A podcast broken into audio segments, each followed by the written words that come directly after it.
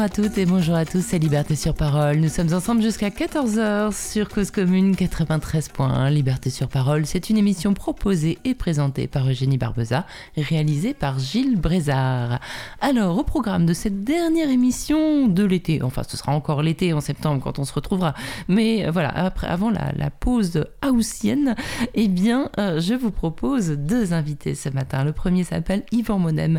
Il publie un très joli petit livre, je crois que c'est son premier roman, enfin c'est écrit récit sur la couverture, mais on peut prendre ça comme un roman, un récit d'ailleurs très personnel, ça s'appelle À la lisière et c'est paru aux éditions Librinova, on en parle dans un instant. La deuxième invitée de cette deuxième heure, donc ce sera Agnès Schwab, photographe, euh, qui a eu en ce moment une exposition à Paris, dans le 5e arrondissement, euh, des photos avec des personnes humaines, très humaines dessus, et des mains aussi, et un regard de la photographe à la fois discret, ironique, tendre, surtout tendre.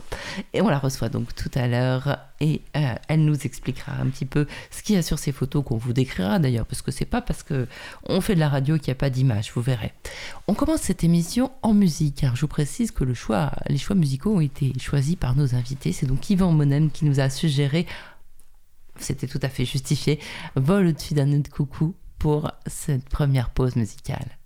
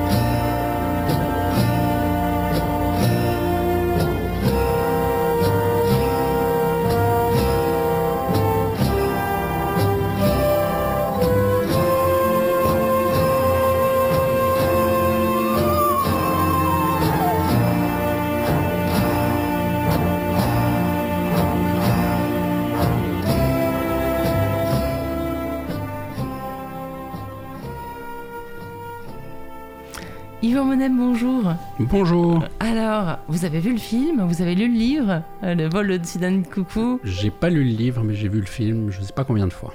Oui, ah forcément, j'imagine.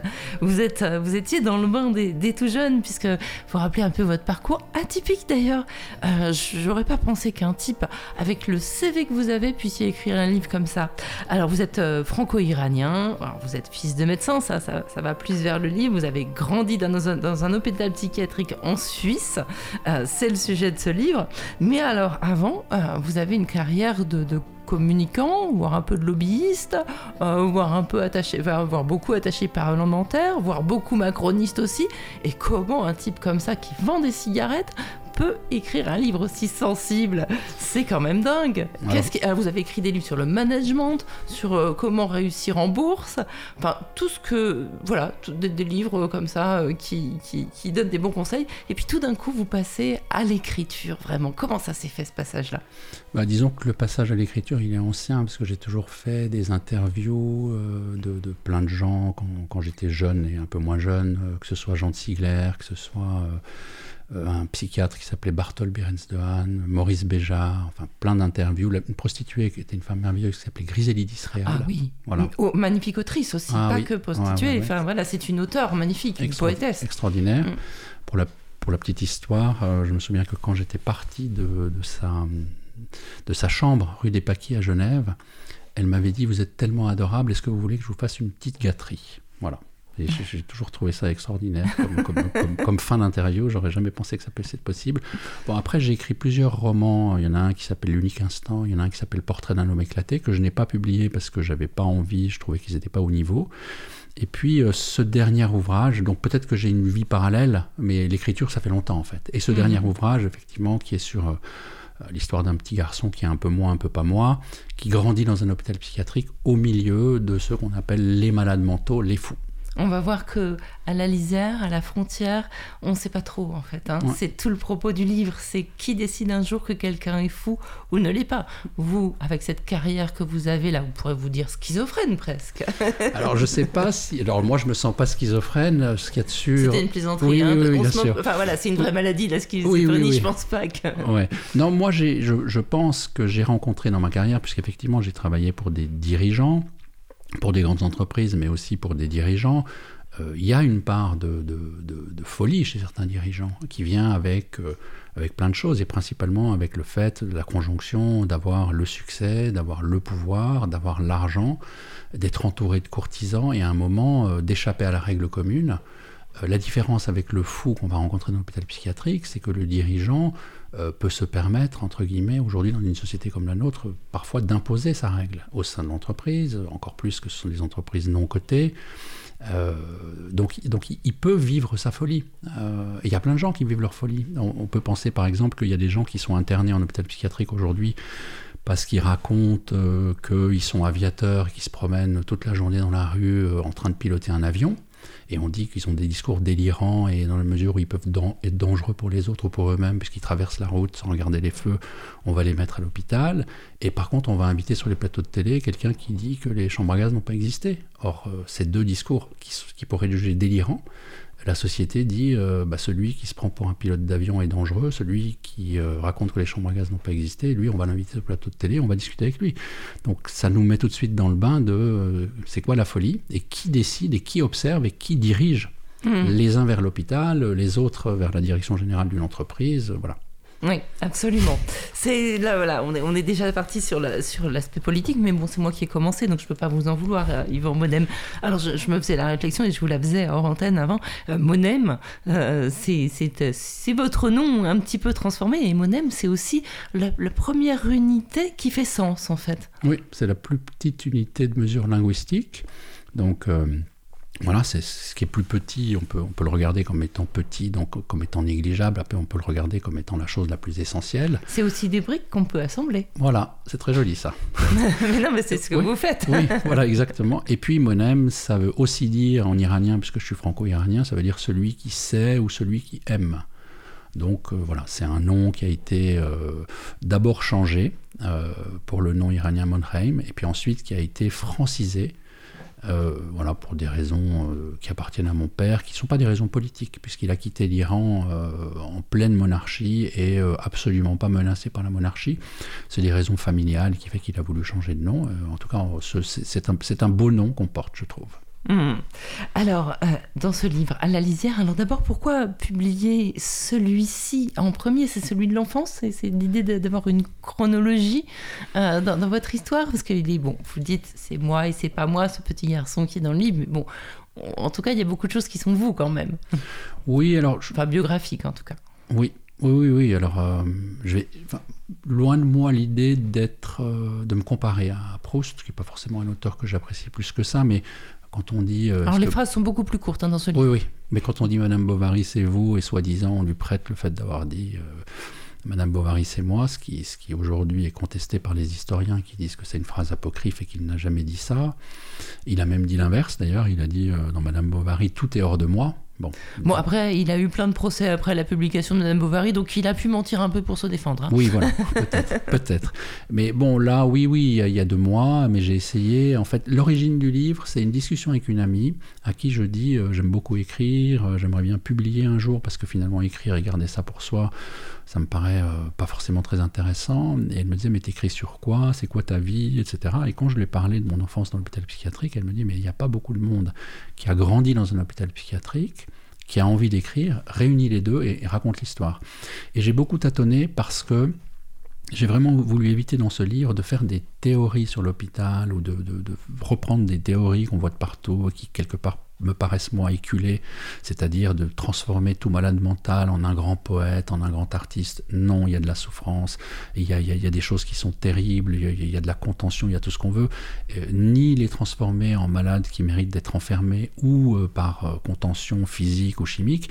Donc je me suis dit, le meilleur moyen, c'est d'essayer de retrouver un peu les souvenirs d'enfance et la façon dont j'ai appréhendé en tant qu'enfant la maladie mentale et de, donc d'aller retrouver ça et puis de le transcrire euh, bah, chez un petit enfant que j'ai appelé Nathan qui, oui, qui est, qui, est, moi dans la mesure où il y a beaucoup de mes souvenirs, il y a beaucoup de mes émotions, et puis euh, il y a des tas de choses qui sont inventées dans ce livre. Voilà, et alors ce qui est important, c'est aussi la figure du père, euh, qui, est, qui, est, qui est un type formidable en fait, euh, et de la mère, alors qui est la mère la plus aimante qu'on ait jamais vue, c'est tout le monde vous envie, hein.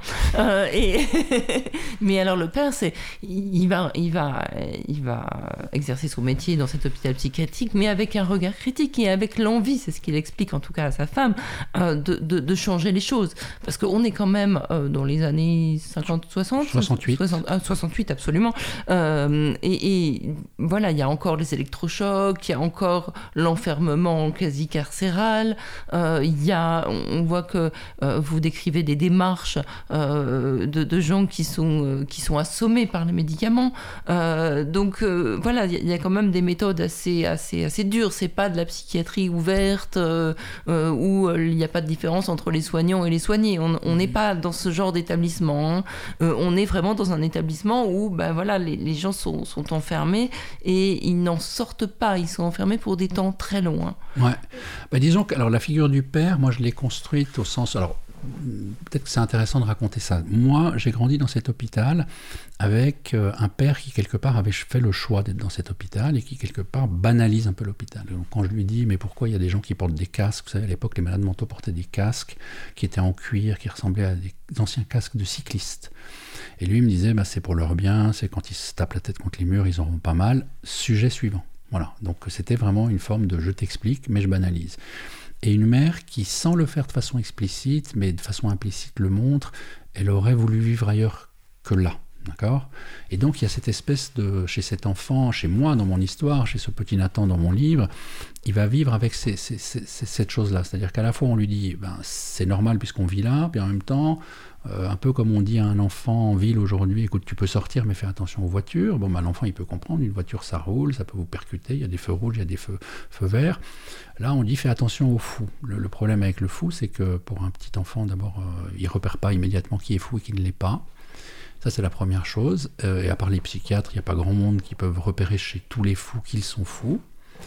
Et même chez les psychiatres. Et même chez les psychiatres. et puis après, il y avait des psychiatres qui avaient des comportements qui étaient euh, très très étranges, donc on pouvait imaginer qu'eux-mêmes étaient euh, fous.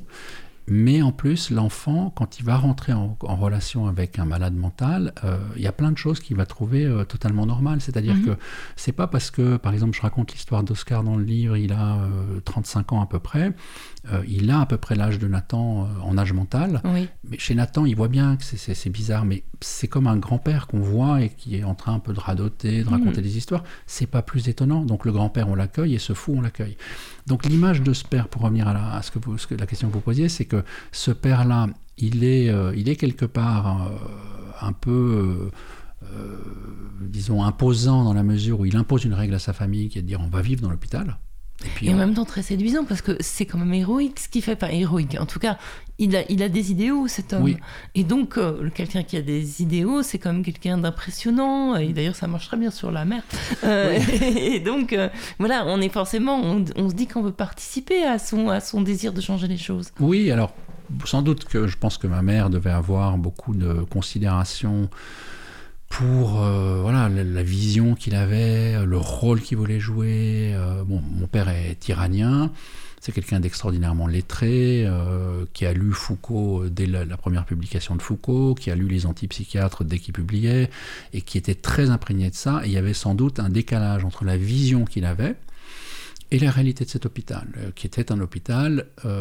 alors c'est là où c'est peut-être intéressant, où on peut s'y arrêter, c'est que le lieu, euh, le lieu de l'hôpital psychiatrique de ces années-là, c'est un lieu qui est vraiment à mi-chemin entre le soin et l'enfermement. Et ça se voit même quand on est enfant, parce que les bâtiments sont à peu près classiques, ils n'ont rien d'étonnant, mais quand on s'approche, il y a des barreaux. Il y a une ferme à l'intérieur, mais on a enlevé les, objets contondants.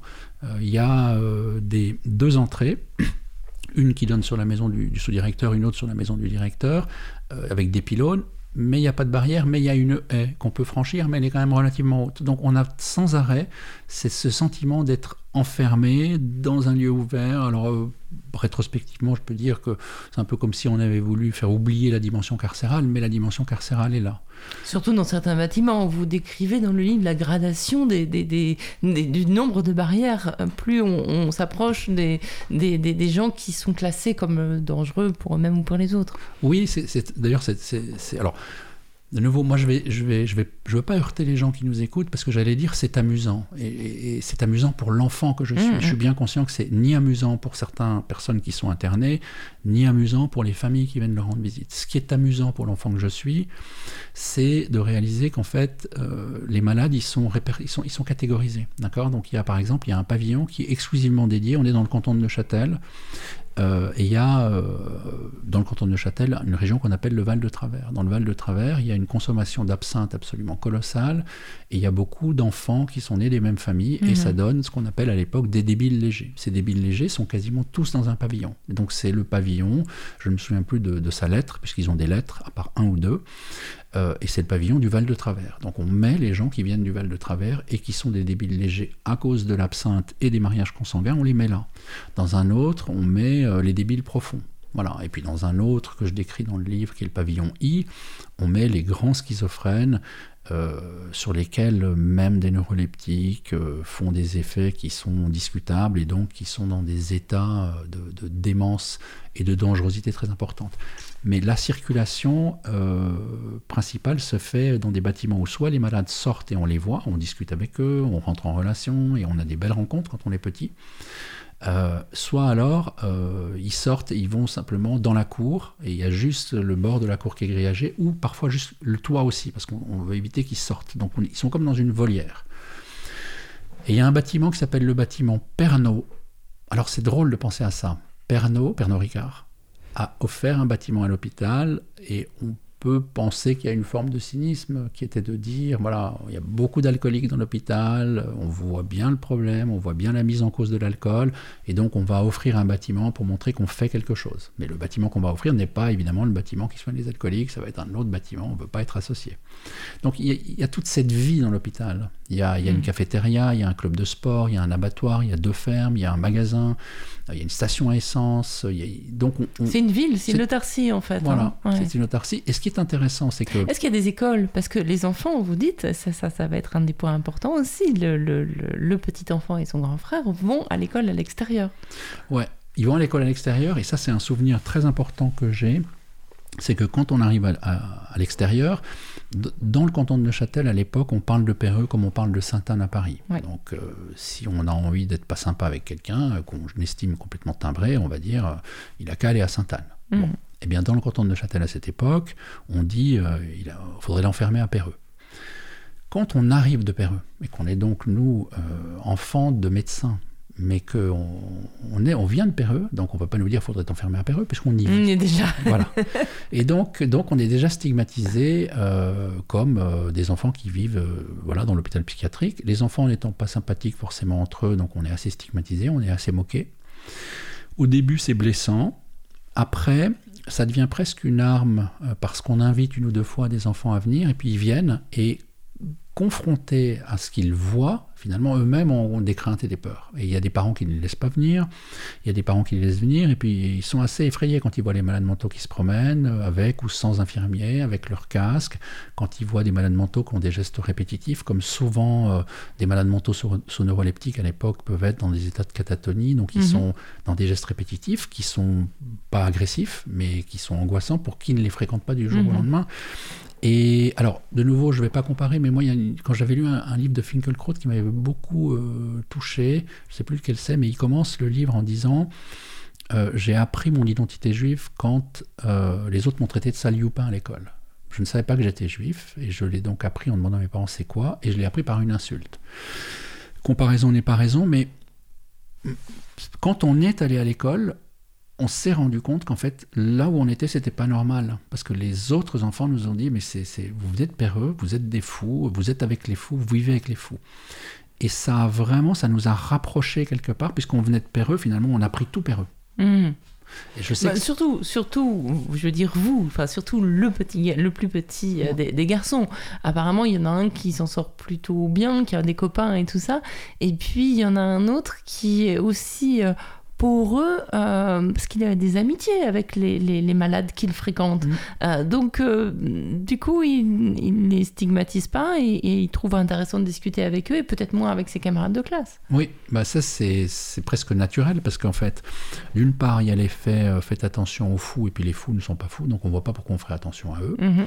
Et d'autre part, l'école est quand même à 2 km et demi et elle n'est pas forcément très très accueillante. On avait des copains, mais elle n'est pas aussi accueillante que le sont les malades mentaux qu'on fréquente. Mhm. Et euh, par exemple, moi j'ai le souvenir d'un malade mental, alors ça s'invente pas, ça peut presque être- paraître inventé. Euh, si quelqu'un qui nous écoute a envie de faire une scène de cinéma là-dessus, je pense qu'il peut la faire tellement c'est beau.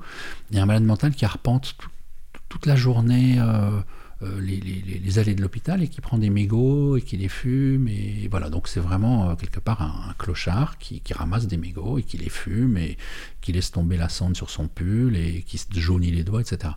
Et puis quand il a fini ça, en fait, il retourne dans sa chambre, qui est assez spartiate, et euh, il se présente comme le cousin de Napoléon. Et donc, il est dans sa chambre, et dans sa chambre, il met une veste militaire. Et à l'époque, on avait des, des petites bouteilles de Sprite, de Coca, de Mhm. Schweppes, et donc il a écrasé les capsules et les a cousues sur euh, sa veste militaire. Et évidemment, ces, ces capsules, c'est des médailles. Donc, c'est des médailles qu'il a gagnées aux côtés de Napoléon. Et Mhm. il est profondément là-dedans. Et nous, quand on parle avec lui, c'est le cousin de Napoléon. Il n'y a aucun doute. Et nous, euh, difficile de, de- de- de dire quel était le niveau de lucidité, mais on voit bien qu'il est en train de jouer. Comme nous, quand on dit euh, Mhm. on se poursuit. Et donc, pour nous, c'est sympa parce qu'il est en train de nous raconter une histoire, il est en train de nous raconter un jeu. Bon, ce jeu dure longtemps, puisque on va passer 7 ans dans l'hôpital et le jeu ne va jamais s'arrêter. Mais on accepte ça. Mhm. Voilà, on l'accepte parce que ça nous paraît assez naturel et quelque part, c'est peut-être plus sympa qu'une partie des interactions qu'on a dans le village voisin.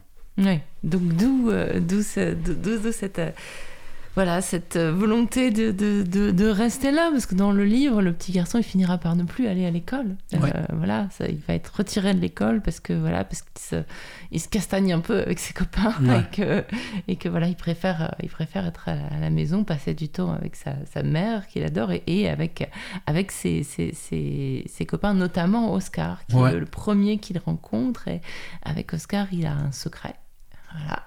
Ouais. Et puis il faut lire le livre si vous voulez savoir quel est le secret. Euh, mais un secret qui va durer jusqu'à la fin du livre, parce Mhm. qu'on on clôt le livre aussi sur ce secret qui devient mystère. Mhm. Euh, et Oscar, on le. Alors ce que, ce que j'ai envie de dire du livre, c'est que tout est en creux, c'est-à-dire qu'on peut se l'écrire aussi dans la tête, le livre. C'est-à-dire que vous nous donnez plein de pistes.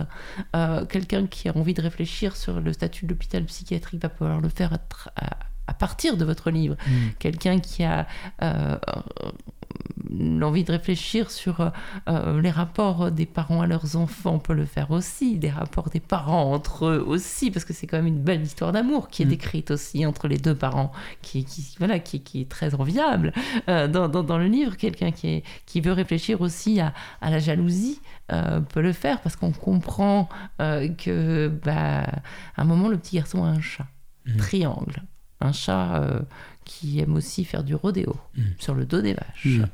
Et ça ne s'invente pas, mais est-ce est-ce que c'est vrai ça J'ai envie de savoir? Ça, c'est vrai. C'est-à-dire que ce chat, alors dans la réalité, euh, ce chat avait euh, sur le haut de la tête euh, un losange. Alors moi, dans le livre, je l'ai appelé triangle, mais il avait un losange. Ah, c'est dans le livre aussi, hein, ça. Alors il se tenait tout droit, il avait les pattes contre la fenêtre et il regardait par la fenêtre, puisque nous, on habitait dans un bâtiment qui se trouvait euh, pas loin de, de la ferme et pas loin du pré où étaient les vaches. Et il regardait par la fenêtre et puis à un moment, il, il sortait quand on lui ouvrait la porte, il passait sous les barbelés et il sautait sur le dos des vaches.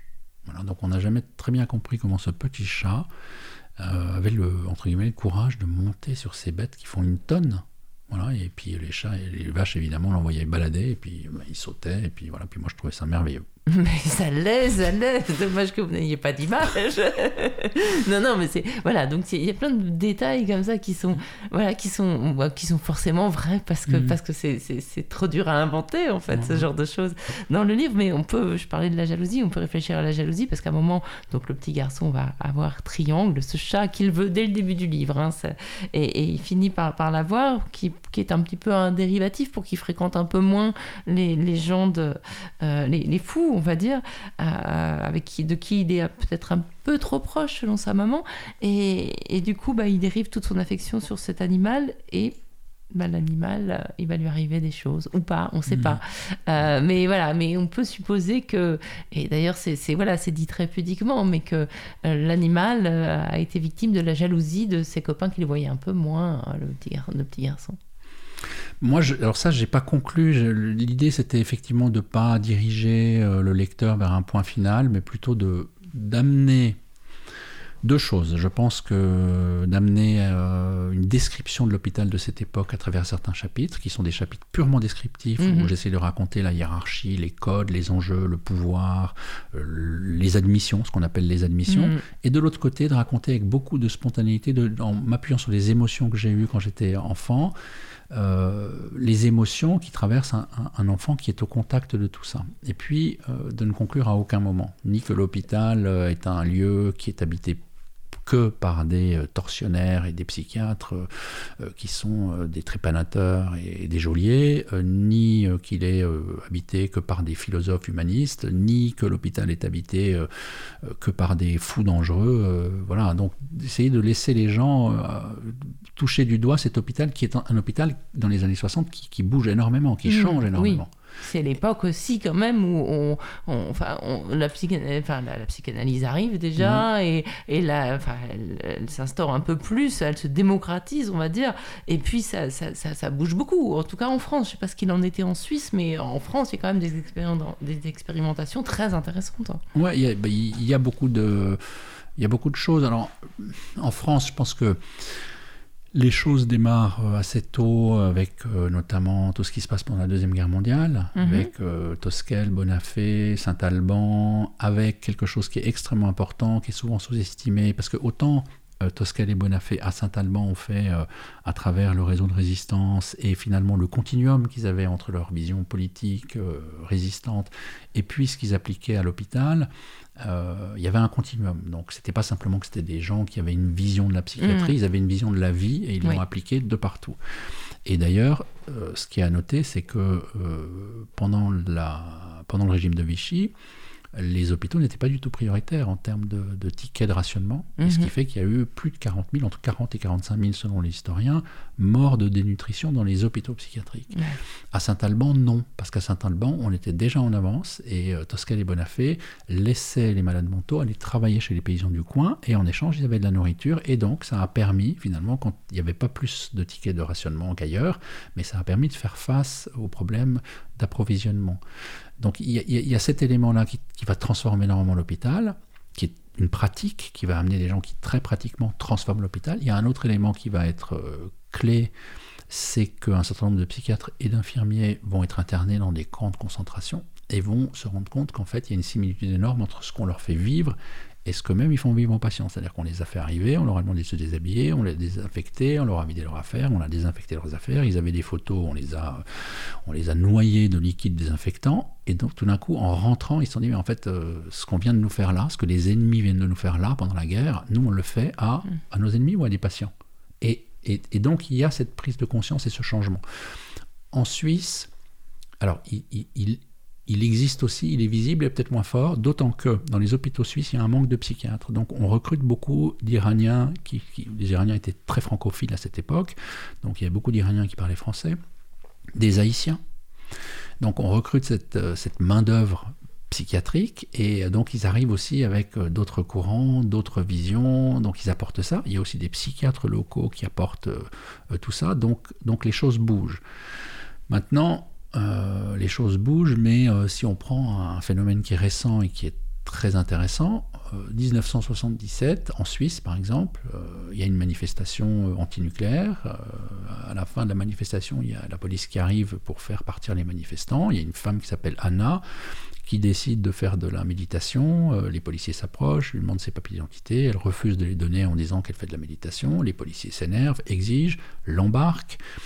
Euh, exige qu'il se déshabille au poste de police, elle refuse, il la déshabille de force, elle se met à hurler, ils appellent le psychiatre de garde, le psychiatre de garde voit une femme qui est en train de hurler, donc il marque bouffée délirante aiguë, elle rentre à l'hôpital de Bel Air, on est en 77, dans les heures qui suivent son entrée, elle passe aux électrochocs. On est il y a 45 ans. Mhm. Ça se passe... et, dans votre, le premier chapitre de votre livre ressemble mutatis mutandis à ça. Hein? Oui, voilà. Et, donc, à ce moment-là, qu'est-ce qui va se passer? C'est ça qui est très intéressant si, on voit justement les choses. Qu'est-ce qui va se passer? Il va se passer qu'au sein de l'hôpital de Bel Air, il va y avoir une contestation. Et il y a un certain nombre d'infirmiers et de psychiatres qui disent c'est pas possible en fait, on peut pas faire ça. Et donc ils questionnent le sujet. Et puis le directeur va convoquer, euh, ça va durer deux heures, 40 psychiatres à raison de 3 minutes par psychiatre. Et il va les convoquer en leur posant deux questions. Premièrement, est-ce que vous estimez que quand quelqu'un est dangereux pour lui-même ou pour les autres, il a sa place dans l'hôpital psychiatrique Oui ou non Deuxièmement, est-ce que euh, les, le soin euh, par des méthodes de force euh, est un soin qui est reconnu par le DSM Oui ou non? Et là, ça va, je sais répondre. Hein. Voilà. et là, ce qui va se passer, c'est simple, c'est que un certain nombre. Alors le DSM, faut peut-être dire ce que c'est pour nos auditeurs. Oui, c'est un espèce d'annuaire qui, qui, nous a été légué par les Américains et qui établit la nomenclature des et qui ne cesse de grossir. Voilà, qui ne cesse de grossir. Donc, Quand il y a des médicaments à vendre, on le fait grossir un peu. Oui, alors par exemple, euh, bah alors hier j'étais en Suisse, euh, on était avec des amis et puis il y a quelqu'un qui euh, a rigolé parce qu'on parlait du DSM et dans le DSM aujourd'hui on trouve un nom qui est absolument barbare et imprononçable et qui caractérise la maladie mentale de ceux qui au lit ont une excitation sexuelle provoquée par les flatulences de leur conjoint. Voilà, donc on peut dire que maintenant on a même référencé ça, donc c'est un trouble psychiatrique. Donc voilà, donc euh, voilà, donc le DSM, voilà, l'avantage du DSM, c'est juste que quand quelqu'un est soigné par quelqu'un et qu'il va aller dans un autre pays, on va pouvoir dire moi, le médecin traitant, je pense qu'il a ça et que ça va peut-être permettre aussi de s'y retrouver sur une nomenclature. Le gros des avantages du DSM, c'est effectivement de classifier tout et son contraire et d'enfermer chacun dans des boîtes. Mais bon, voilà. Euh, juste pour en revenir, qu'est-ce qui se passe dans cet hôpital? Il se passe que donc les médecins sont tous, les psychiatres sont tous convoqués par le directeur. Donc un certain nombre d'entre eux, confrontés à ces questions, ben, n'ont pas de problème. Ils ne s'étaient pas révoltés contre le fait qu'on ait fait des électrochocs à Anna, donc ils disent oui, oui, il n'y a pas de problème, on a, fait tout bon. Euh, un certain nombre d'entre eux qui ne sont pas minoritaires euh, ont mené la contestation, mais confrontés au fait qu'ils vont peut-être perdre leur job, disent bah non, finalement, à bien y réfléchir, c'est pas si mal que ça. Et il y en a deux, il y en a un qui va dire je ne sais pas. Et il y en a un qui s'appelle le docteur Bartol Birens de Haan, qui est un superbe psychiatre d'origine hollandaise, qui va dire non, je ne suis absolument pas convaincu que les électrochocs ce soit un bon traitement, et certainement pas dans le cas d'espèce, et certainement pas concernant Anna, qui vient du, MLF, qui est engagée dans des causes, et qui effectivement s'est affrontée à l'ordre établi. Et tout ça a, été vers quelque chose qu'on a appelé des bouffées délirantes aiguës, et qui ne sont qu'une révolte d'une jeune femme dans un poste de police parce qu'on l'a mise nue, que cinq policiers l'ont mise nue. Donc non, les électrochocs, pour ça, j'en veux pas. Dans les heures qui ont suivi, les deux médecins, celui qui a dit je ne sais pas, et le docteur Bartol Birenstein, ont été virés de l'hôpital et les électrochocs, on peut reprendre comme en 40. Voilà. Donc, euh, Jolie expression bien trouvée. Voilà. voilà. Donc c'est ça l'hôpital. Euh, après, il y, a une autre histoire que je trouve très belle, très émouvante, et puis quelque part euh, très angoissante aussi. C'est l'histoire d'un garçon qui s'appelle Martial, qui est, un, qui est un jeune homme qui a pas loin de 40 ans. En Suisse, on l'appelle l'hombus. Martial vit à Lausanne, en Suisse, et donc, à Lausanne, il y a beaucoup de, trolleybus, donc euh, ces espèces de trams avec deux tiges qui permettent d'aller capter l'électricité. Et lui, il adore ça depuis qu'il est petit. Et donc, quand il devient adulte, eh ben, il se construit avec du bois, du carton, des bouts de fer, il se construit un bus. Et il est dans les rues de Lausanne et il, avance avec son bus, il imite la voix des contrôleurs, et il annonce les arrêts, etc. Et tout se passe bien. Jusqu'au jour où Martial euh, est interné à l'hôpital du Séry, alors que Martial était parfaitement conscient quand les médecins discutaient avec lui, de dire ben, Je sais que c'est pas vrai, mais moi je suis bien dans mon bus. Donc il était conscient de sa dinguerie, entre guillemets. Donc contrairement à un schizophrène qui, au moment où il passe à l'acte, il n'est pas conscient et il est persuadé que sa grand-mère en face de lui, elle est des services secrets polonais, et donc il a raison de lui taper à coups de, de, poil à frire sur la tête. Lui, Marcel, il était conscient. Et il part à l'hôpital de série, et à l'hôpital de série, ben, il va être mis sous médicaments, etc., jusqu'à ce que ce fameux docteur Bartol Bierens de Hahn, à la sortie de l'hôpital de série, accueille Martial dans son jardin en disant Martial, tu peux poser ton bus ici. Et tous les soirs, quand Barthold Birensdevan rentrait du boulot, entre-temps il était devenu chirurgien esthétique, eh ben, Martial l'accueillait dans son bus, parce que c'était dans son bus qu'il était bien. Et ce que disait Barthold Birensdevan, il disait ce qui est dramatique, c'est que moi je suis pas en train de le soigner là, je suis juste en train de l'accueillir comme un humain accueille un autre humain, mais la psychiatrie aurait dû le soigner, aurait dû l'écouter, aurait dû voir s'il y a de la souffrance, aurait dû voir si, si, quelque part on peut le remettre dans la société sans qu'il angoisse la société. Et a posteriori, quand Martial s'est retrouvé euh, hospitalisé, alors les langues se sont déliées et on a, selon une étude que des historiens de la psychiatrie ont fait, des gens qui ont inventé des propos agressifs de Martial, on n'avait jamais vu, mais les gens disent ah ben non, heureusement qu'il a été interné parce que et des psychiatres qui ont posé des maladies et tout, le monde était donc content et la société et les psychiatres de dire Martial est à l'hôpital. Martial ne représentait aucun danger pour personne. Mais justement, à côté de Lausanne, si je ne me trompe pas, il y a un très très beau et grand musée d'art brut euh, qui, est, euh, qui est. On pourrait y mettre le bus de Martial, non? Mais je me demande si les œuvres de Martial ne sont pas dans ce musée-là. Je crois. Il hein. me semble que j'ai vu du Martial, mais je ne sais pas en fait. Et enfin, voilà, il y, a des musées d'art brut un peu partout, en France aussi d'ailleurs. Et, et, on est souvent frappé par l'ingéniosité des, des, des, artistes euh, qui, ont, qui, qui ont composé par des, des mondes entiers, hein, euh, euh, voilà, avec des, des, de briques et de brocs, mais c'est vraiment formidable. Et après, voilà, c'est pas valorisé du tout. Euh, enfin, en tout cas dans, dans, le sens de, de, reconnu, euh, mais, euh, mais c'est une forme d'art qui, qui, est absolument magnifique. moi, je suis complètement d'accord avec ce que vous dites, et je suis pas loin de penser qu'il euh, y a un certain nombre de personnes, entre guillemets, qu'on va qualifier de folles, puisque moi, en tout cas, c'est les mots que j'entendais quand j'étais mhm. petit, donc aliénés, fous, sauvages, malades mentaux. Ils sont fous, et simplement, ils ont réussi, entre guillemets, à métaboliser leur folie dans un art. Et mm. donc, on va dire, ben, Artaud, c'est sublime, Léo Ferré, c'est juste extraordinaire, Van Gogh, ben, c'est très émouvant et c'est juste un, un, génie. Et puis, euh, ceux qui n'arrivent pas à convertir, il euh, y a combien de Léo Ferré, d'Artaud, de Van Gogh dans les hôpitaux psychiatriques Il y en a beaucoup. Et mhm. moi, je, connais une peintre schizophrène qui est une femme euh, qui fait des choses absolument incroyables. Elle a la possibilité, effectivement, de fréquenter de temps en temps la borde encore aujourd'hui et puis de sortir. Donc, elle a cette possibilité de naviguer. Mais il y a encore des hôpitaux en France aujourd'hui où on est assigné à résidence, euh, il y a encore des abus de neuroleptiques en France. Il suffit de parler avec des psychiatres euh, et pas forcément des psychiatres euh, qui veulent détruire ou des antipsychiatres, des psychiatres qui sont partisans de la psychiatrie institutionnelle, qui sont des psychiatres très ouverts et qui sont encore en train de dire on, on met encore des neuroleptiques, on essaye d'éradiquer le symptôme, on essaye d'éradiquer la maladie, sans savoir, enfin sans savoir, en sachant qu'en éradiquant le symptôme et la maladie, on éradique le patient. Mhm, bien sûr. Voilà, donc, euh, donc, donc l'hôpital fait encore un peu office, moins que dans les années 60, mais de ce que disent Cooper et Lang, euh, que j'ai mis en exergue, quand ils disent euh, la, la, société, l'hôpital psychiatrique avale ce que la société vomit. Évidemment, ils font pas injure aux malades en disant ce, ce, qu'on, c'est, ce, qu'on, ce, que la société vomit, c'est qu'elle vomit l'adultère, elle vomit l'histoire de Gabriel Russier, oui. Voilà. Euh, Alors, pour rappeler pour les auditeurs, c'est cette femme qui s'est, suicidée après avoir eu une histoire d'amour avec un de ses élèves mineurs. Oui, c'est ça. Et, on a envoyé l'élève mineur en hôpital psychiatrique parce que les parents ont jugé qu'il fallait être déviant pour avoir à 18 ans une relation avec sa prof. Qui avait 25 hein, ou à peu près, enfin pas beaucoup plus. Voilà, hein, voilà. Et donc il s'est retrouvé à l'hôpital psychiatrique, euh, elle l'a très mal vécu, elle a fini par se suicider. Et donc c'est, là on est vraiment dans un cas, et moi, quand j'étais à l'hôpital enfant, il, y en avait par dizaines hein, mm. de gens qui avaient fait des tentatives de suicide pour échapper au service militaire, euh, de gens qui avaient eu euh, des crises de jalousie, enfin. Et tout ça avec des critères qui étaient toujours les mêmes. Hein. Les trois critères, c'est de dire euh, la personne est folle, Mm. Donc ça, ça voilà, seul le médecin peut le dire, hein, oui, non.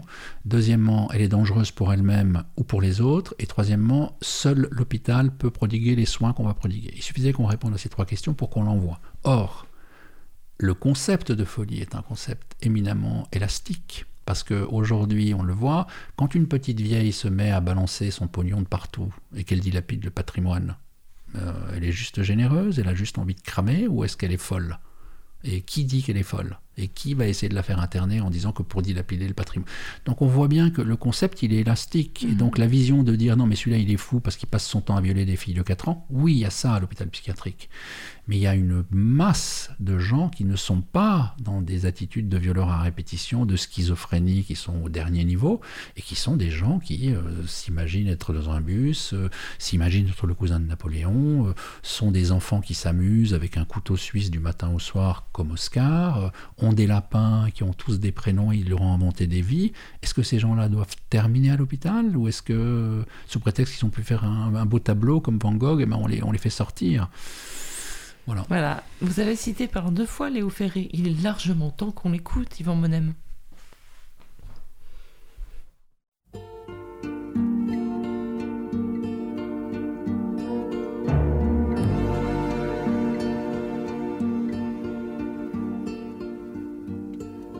La chaise de Van Gogh où tu ne t'assieds pas, les souliers de Vincent que tu ne chausses pas l'oreille de ce mec qui ne t'écoute plus, ces corbeaux dans le blé d'une toile perdue.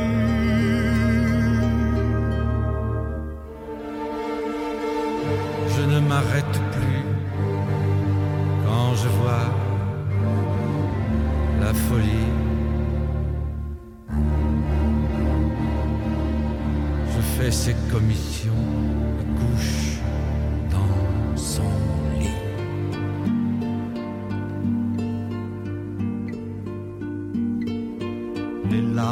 de cet arbre inquiet dans la forêt, la chaise de Vincent, de quel bois elle était, les moutons de la rue se cachent en cache-nez, les ouvriers changent de disque sans débrayer.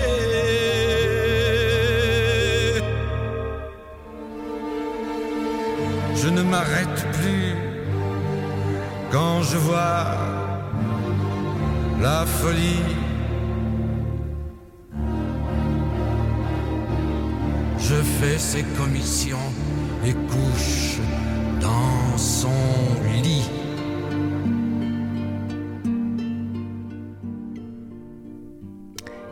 Il couche dans le lit de la folie, Léo Ferré. C'est une chanson que vous nous avez suggérée, Yvan Monem, et à dessein, parce que je crois que vous avez connu Léo Ferré Ouais, j'ai eu cette chance parce que mon père euh, aimait beaucoup Léo Ferré, donc il l'écoutait un peu en boucle.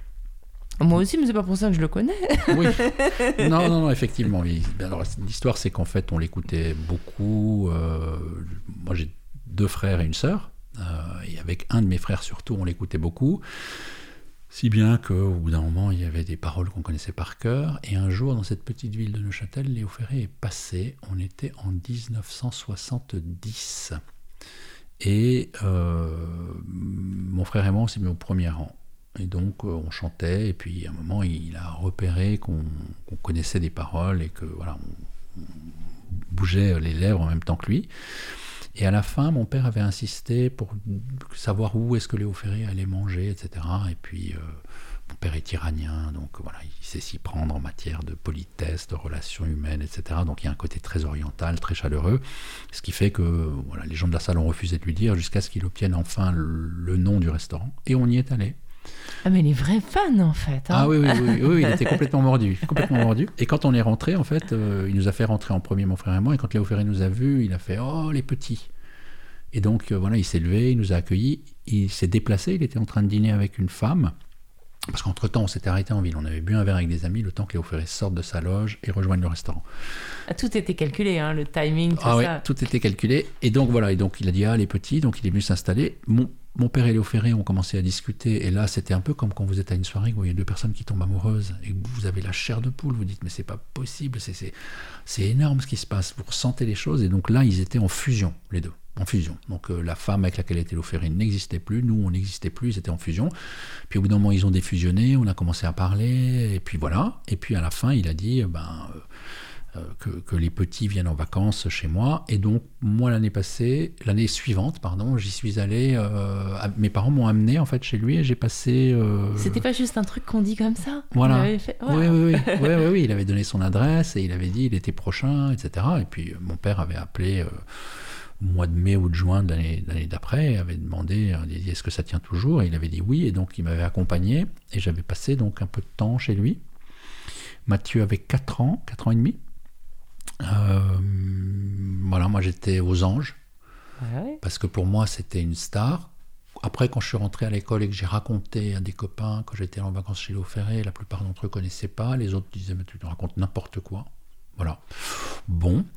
Et en fait, euh, ensuite j'ai gardé une relation avec lui. C'était quelqu'un d'extrêmement gentil, quelqu'un d'extrêmement généreux, quelqu'un de voilà, c'est le souvenir que j'en ai. Donc j'ai gardé cette relation avec lui. Et puis quand je suis venu m'installer à Paris en 1978, j'avais 15 ans.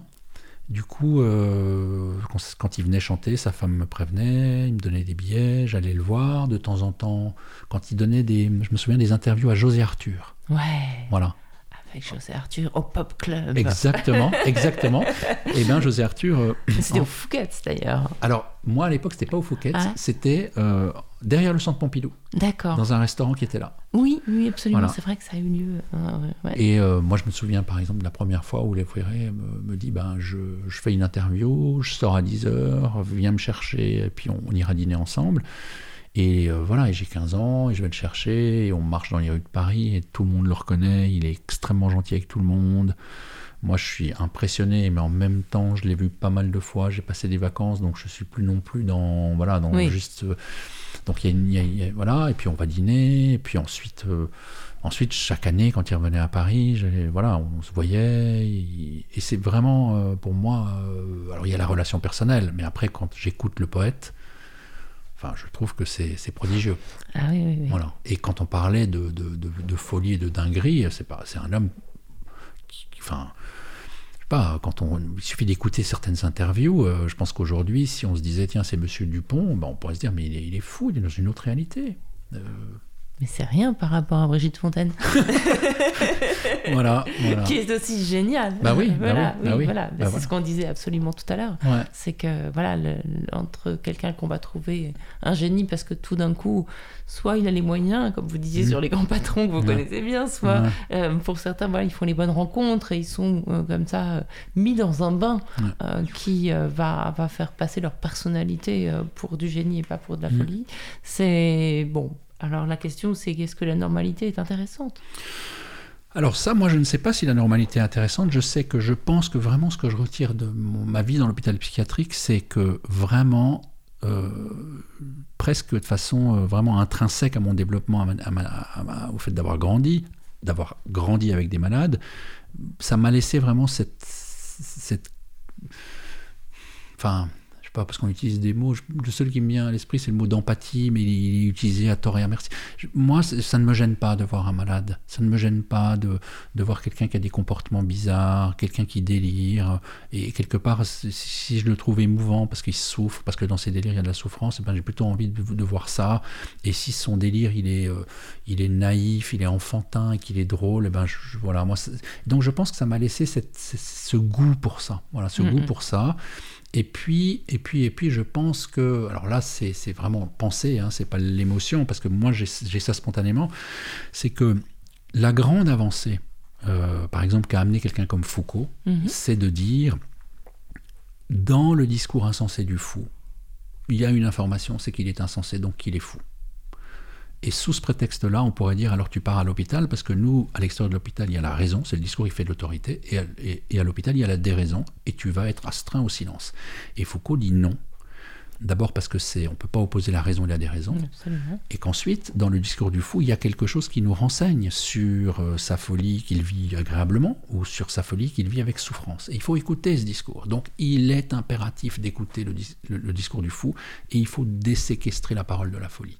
Mm. Et le meilleur moyen qu'on puisse avoir aujourd'hui, tous ceux qui nous écoutent, tous ceux qui, qui sont là et qui prétendent avoir des valeurs humanistes, etc., c'est que quand quelqu'un est dingue, quand quelqu'un est bizarre, quand quelqu'un raconte des...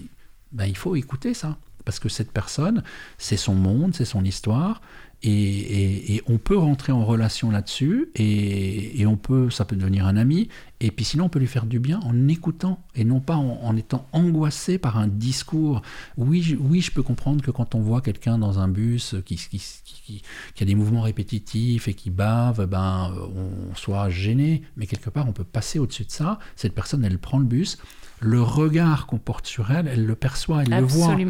Et si on veut que les malades mentaux puissent sortir des hôpitaux, eh bien, il ne faut pas que quelque part notre œil fonctionne comme un rabot un peu, mm. en leur disant, bah, tu vois, chaque fois que tu te balances et que tu baves, en fait, je te regarde bizarrement. Donc, il faudrait que tu rabotes. ou je pars. Il ne faut pas changer de place. Si, on a un conseil à donner aux auditeurs, il faut prendre sur soi, il ne faut pas changer de place, parce que c'est pas parce que la personne bave qu'elle n'est pas tout à fait consciente du regard qu'on porte sur elle. Voilà, exactement. Ça, c'est très difficile à entendre peut-être, mais c'est vrai. Oui, et euh, c'est nécessaire parce que sinon, ça nous amène à être... Euh, euh, responsable, co-responsable du fait de dire ben, mettez toutes les personnes âgées euh, dans des EHPAD qu'on ne les voit pas, mettez tous les gens qui bavent hors de la portée de la vue de mes enfants, parce que je ne veux pas expliquer à mes enfants ce que c'est que la souffrance, voilà, ce qui, autre, une autre réalité. Et donc, on, participe de ce mouvement qui, quelque part, assigne les malades à l'hôpital mhm. et refuse d'accepter cette bizarrerie dont on sait aujourd'hui que euh, plus un malade, plus quelqu'un qui souffre est en lien social dans la cité et qu'il a des relations, plus il va aller mieux, sauf si ces liens sociaux sont des liens qui, qui amènent de la réprobation, qui amènent du jugement, qui les renvoie à, cet état de malade. Hmm. Mais est-ce qu'il n'y a pas aussi une responsabilité des pouvoirs publics? Parce que euh, euh, ça, c'est ce qu'on peut faire individuellement. Regarder positivement des gens qu'on croise dans la rue quand on a la chance de les croiser dans la rue parce qu'ils ne sont pas enfermés.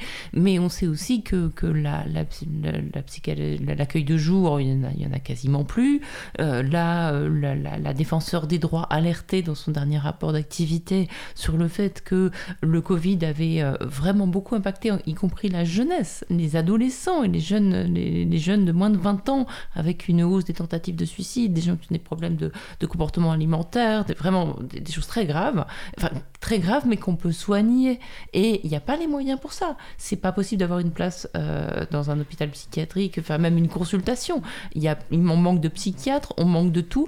Et alors ne parlons même pas des gens qui ont des parcours migratoires traumatiques, mmh. qui pourraient parfaitement être, être soignés. Il faut le faire rapidement et ça, les nouvelles lois concernant l'accueil et l'asile ne le permettent pas. C'est-à-dire que les gens sont six mois sans couverture sociale à cause du délai de carence. Donc il y a de toute façon, même quand bien même il y aurait des psychiatres, il n'y aurait pas droit, alors que c'est des gens qui euh, ont vraiment besoin, ils sont dans un état de choc post-traumatique qui peut les amener à commettre des actes qui vont les stigmatiser alors que ça, ça aurait pu être évité.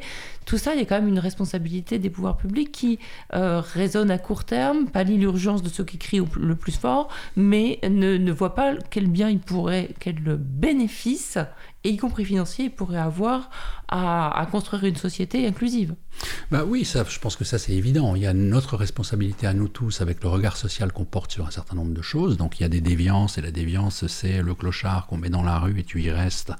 Euh, c'est le délinquant qu'on va mettre en prison, c'est le fou qu'on va assigner à l'hôpital psychiatrique, c'est la personne âgée, euh, personne âgée sous prétexte qu'elle est Alzheimer, qu'elle n'arrive plus à traverser la route qu'on va mettre dans un EHPAD. Même si elle est juste vieille et incontinente, voilà. ça suffit. Il y a une forme d'incurie des pouvoirs publics, je suis complètement d'accord. Je pense que l'affaire euh, Orpea est un pur scandale dans la mesure où le gouvernement aurait donc découvert, grâce à un journaliste qui aurait fait une enquête, qu'il y avait de la maltraitance. La réponse est non, mais merci à ce journaliste d'avoir fait le boulot, parce qu'il a fallu qu'il fasse le boulot pour que le gouvernement sorte du bois. Euh, deuxièmement, euh, Ensuite, on a dit Orpea, Orpea, Orpea. Non, il y a Corian derrière, c'est pas mieux. Et puis, et puis il y a tous les autres qu'on connaît pas. Et c'est pas mieux dans les structures publiques. Donc l'idée de dire ah ça c'est le résultat de la privatisation, c'est pas simplement le résultat de la privatisation, il y a cet enjeu-là. Il est clair que la privatisation amène à restreindre le nombre de couches et de biscottes, mais euh, il y a plein... Mais, le, mais le problème, c'est qu'on déshabille aussi les services publics. Euh, du fait, enfin, de ce fait, ça marche pas mieux que dans le privé. Oui. Parce que, voilà, ça, on manque de moyens. C'est-à-dire que dans, dans, le privé, il y a des gens qui se font de l'argent derrière. Dans le public, il n'y a peut-être pas d'argent qui, se font, qui, qui est fait derrière, mais il n'y a pas d'argent non plus. Oui. Et de ce point de vue-là, alors moi je pense qu'effectivement, je partage votre avis, c'est que la société maltraite euh, ces vieux, ces malades, ces délinquants. En prison, l'état des prisons est absolument catastrophique. Et que, et que euh, eh bien, c'est pour ça aussi qu'il ne faut pas tirer sur l'hôpital psychiatrique en disant, vu les antipsychiatres qui ont ouvert les portes et tout le monde sort, il y a un certain nombre de personnes qui, à l'intérieur de l'hôpital, peuvent vivre leur folie d'une façon qui peut être plus harmonieuse, d'abord parce qu'ils ont des soins, ils ont des ergothérapeutes, et ensuite parce que l'environnement autour d'eux ne stigmatise pas ce qu'ils sont. Euh, si, si, si, si, Macron nous écoute, la seule chose qu'il peut faire, c'est tripler le budget des hôpitaux psychiatriques. Peut-être euh, que vous, il vous écoutera plus que moi, allez-y. non, mais, non, mais c'est clair qu'il y a une incurie des pouvoirs publics. Euh, je pense que tous les psychiatres, les infirmiers aujourd'hui le savent. Et puis, il y a surtout quelque chose de catastrophique, c'est qu'il y a un certain nombre de psychiatres qui ont décidé euh, de mettre fin à toutes les expériences de sectorisation euh, et de psychothérapie institutionnelle. Et c'est vraiment leur objectif, c'est de mettre fin à ce modèle. Donc c'est ce qu'on peut appeler des managers de la folie, des gestionnaires de la folie. Mm. Et qu'aujourd'hui, c'est ça l'enjeu en fait. Et que s'occuper des malades mentaux euh, d'une façon qui soit digne eh bien, et humaine, oui, oui, eh bien, oui, ça prend de la ressource humaine. Parce que, parce que tout est une histoire de relation. Et, que, et ça, c'est absolument fondamental. Quand un malade mental rentre à l'hôpital, c'est le moment où il faut l'écouter, c'est le moment où il faut amener de la relation, c'est le moment où il faut apporter du soin. Et ce moment-là, s'il n'est pas possible, parce qu'il n'y a pas assez de personnel, parce qu'en plus, on montre au personnel qu'il ne va pas être mieux vu et mieux rémunéré parce qu'il va accorder ce soin-là, et que donc le personnel peut aussi, quelque part, au bout d'un moment, dire bah, non seulement on n'est pas assez, mais en plus, c'est pas pour ça qu'on va être valorisé ou c'est pas notre job, eh bien, on loupe quelque chose d'absolument critique et on passe au neuroleptique, à la contention. Voilà. Et donc il n'y a plus de possibilité enfin, de, de, de, de, dialogue, d'échange en fait. Voilà. parce qu'on a, on a éteint la personne. Voilà. Et chacun d'entre nous, ça peut lui arriver, parce que quand aujourd'hui on parle tous de burn-out, je connais quelqu'un qui a fait un burn-out, machin, etc. Euh, chacun d'entre nous peut avoir un moment d'éclat, de colère, de dérapage, selon où il est. Et s'il y a un psychiatre qui est pas loin, appelé par la police ou par je ne sais pas qui, et qui vient et qui dit Moi, je, je suis un professionnel, j'observe et je dis que, je dis que psychose maniaco-dépressive, je dis que bouffée délirante aiguë, bah, on connaît le truc, hein, bouffée délirante aiguë, euh, l'arcatile, bon voilà, donc tu vas partir à l'hôpital, mais on va te mettre des neuroleptiques. Eh bien, euh, on ferait mieux de tous s'intéresser à ça, si c'est pas pour les autres, et pour nous. Bah voilà, c'est pour tous en fait. C'est comme la vieillesse. C'est le meilleur la meilleure chose qui puisse nous arriver, c'est d'en passer par là. Euh, donc voilà, il faudrait, peut-être qu'il faudrait juste réfléchir à un tout petit peu plus long terme. Et, puis, si on peut dire mener cette bataille, il y a un, grand, il y a un autre grand malade que j'apprécie beaucoup, qui est euh, Pessoa, et qui disait de mémoire euh, les blessures qui ne cicatrisent jamais sont celles des batailles qu'on n'a pas menées. Hmm. Eh ben, je pense que c'est valable pour soi-même comme pour la société. Ben voilà une belle conclusion, Yvan Monem. Je conseille à tout le monde de lire À la lisière. On a été très sérieux dans cette émission aujourd'hui, mais c'est un livre qui est aussi plein d'humour, plein de tendresse, euh, et puis plein de suspense aussi. Et ouais, il y a du suspense.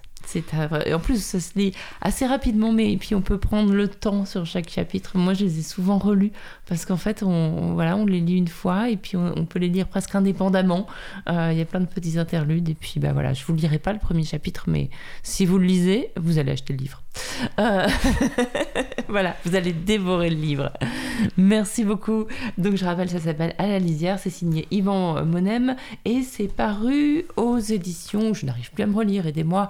Librinova. Librinova, voilà, disponible sur toutes les bonnes plateformes et surtout dans toutes les librairies qui voudront bien le commander. À la FNAC surtout, et toutes les librairies de quartier. Et merci beaucoup, c'était super euh, intéressant et super sympa de passer cette heure avec vous. Eh ben, merci beaucoup à vous. On se quitte avec un des titres que vous avez choisi. Je crois que c'était un que j'aimais bien aussi. Allez, on va, on va écouter, on se le dira. Euh,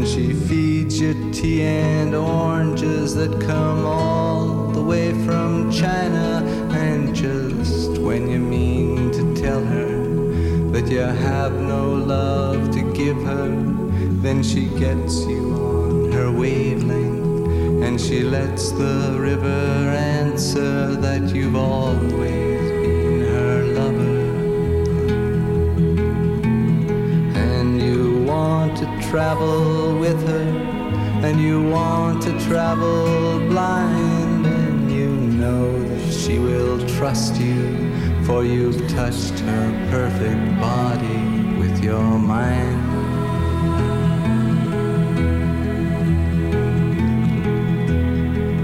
And Jesus was a sailor when he walked upon the water. And he spent a long time watching from his lonely wooden tower. And when he knew for certain only drowning men could see him, he said, All men will be sailors then until the sea shall free them. But he himself was broken long before the sky would open, forsaken, almost human. A stone.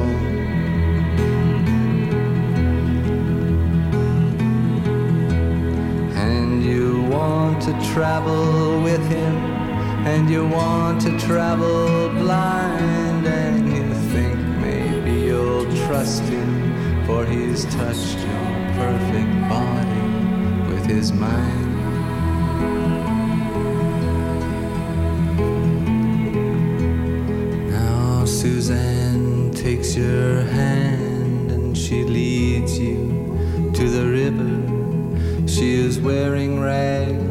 Feathers from Salvation Army counters, and the sun pours down like honey on Our Lady of the Harbor.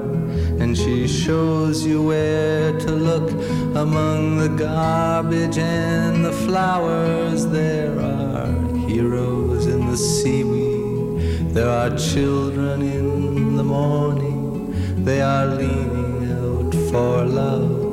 They will lean that way forever while Suzanne holds the mirror. And you want to travel with her, and you want to travel blind, and you know you can trust her, for she's touched your perfect body with her mind.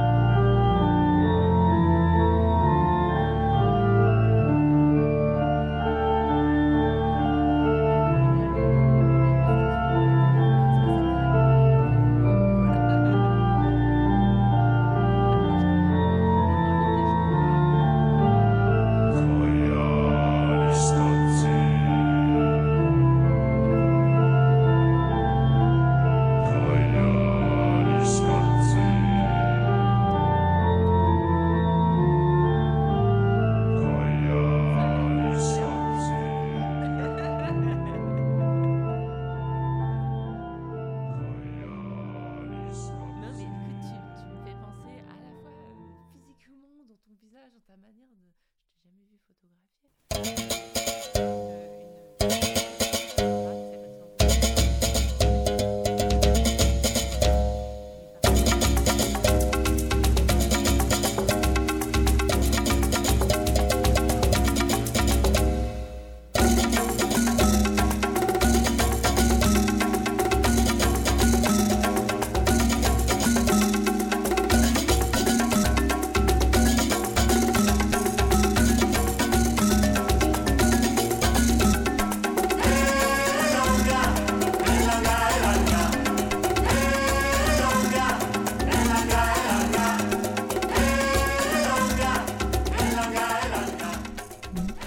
deuxième partie de cette émission, cet arrêt un peu brutal nous remet les pieds sur terre.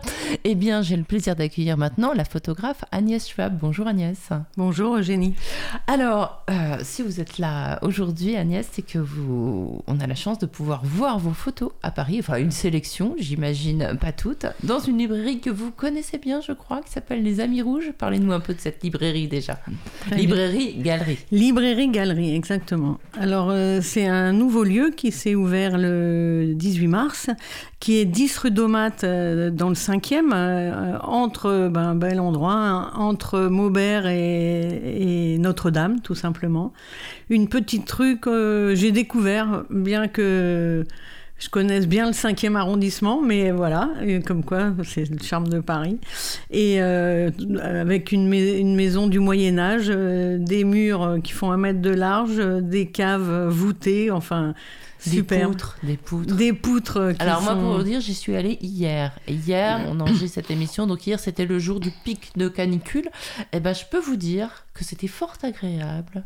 Il n'y a, Ah oui, y a oui. pas la clim, mais il y a la clim quand ça. même. Euh, les gens, on a, on a fait euh, le vernissage de l'expo le jour euh, caniculaire, le premier jour, le 18 juin.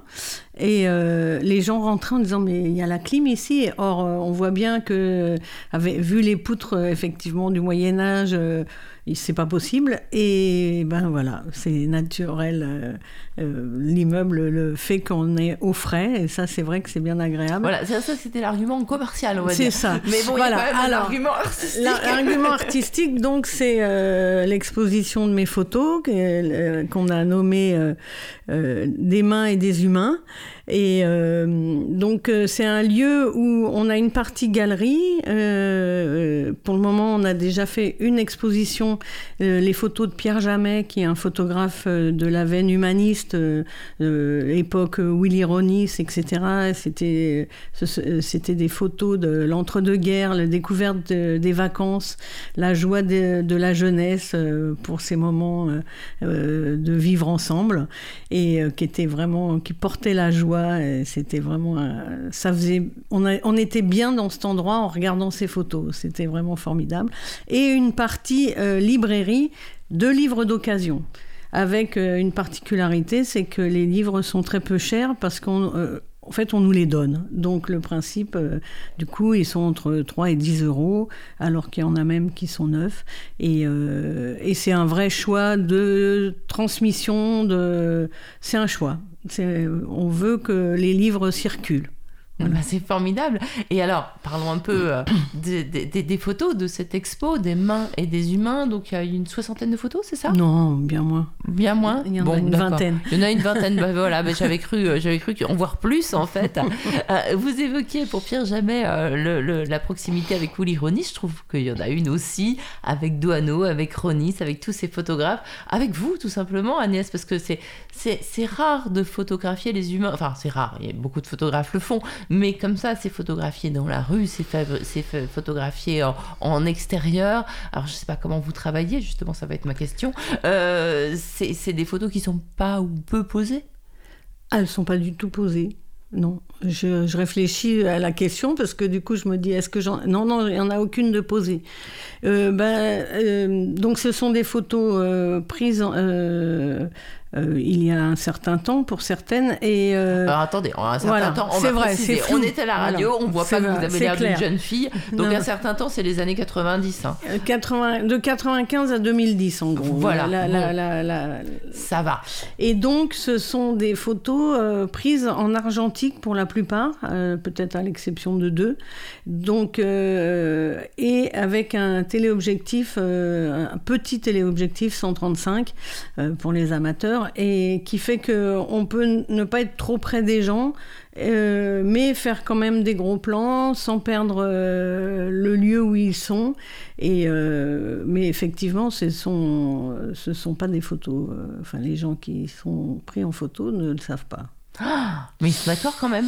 Ben, Parfois, on oui. sait pas. De fait, euh, il faut se calmer par rapport à la droit à l'image. Quand on est, par exemple, dans une manifestation, c'est c'est acquis qu'on a, on a le droit à l'image. Voilà. D'accord. Bon, bah donc photographier tout le monde, mais aussi bien qu'Agnès.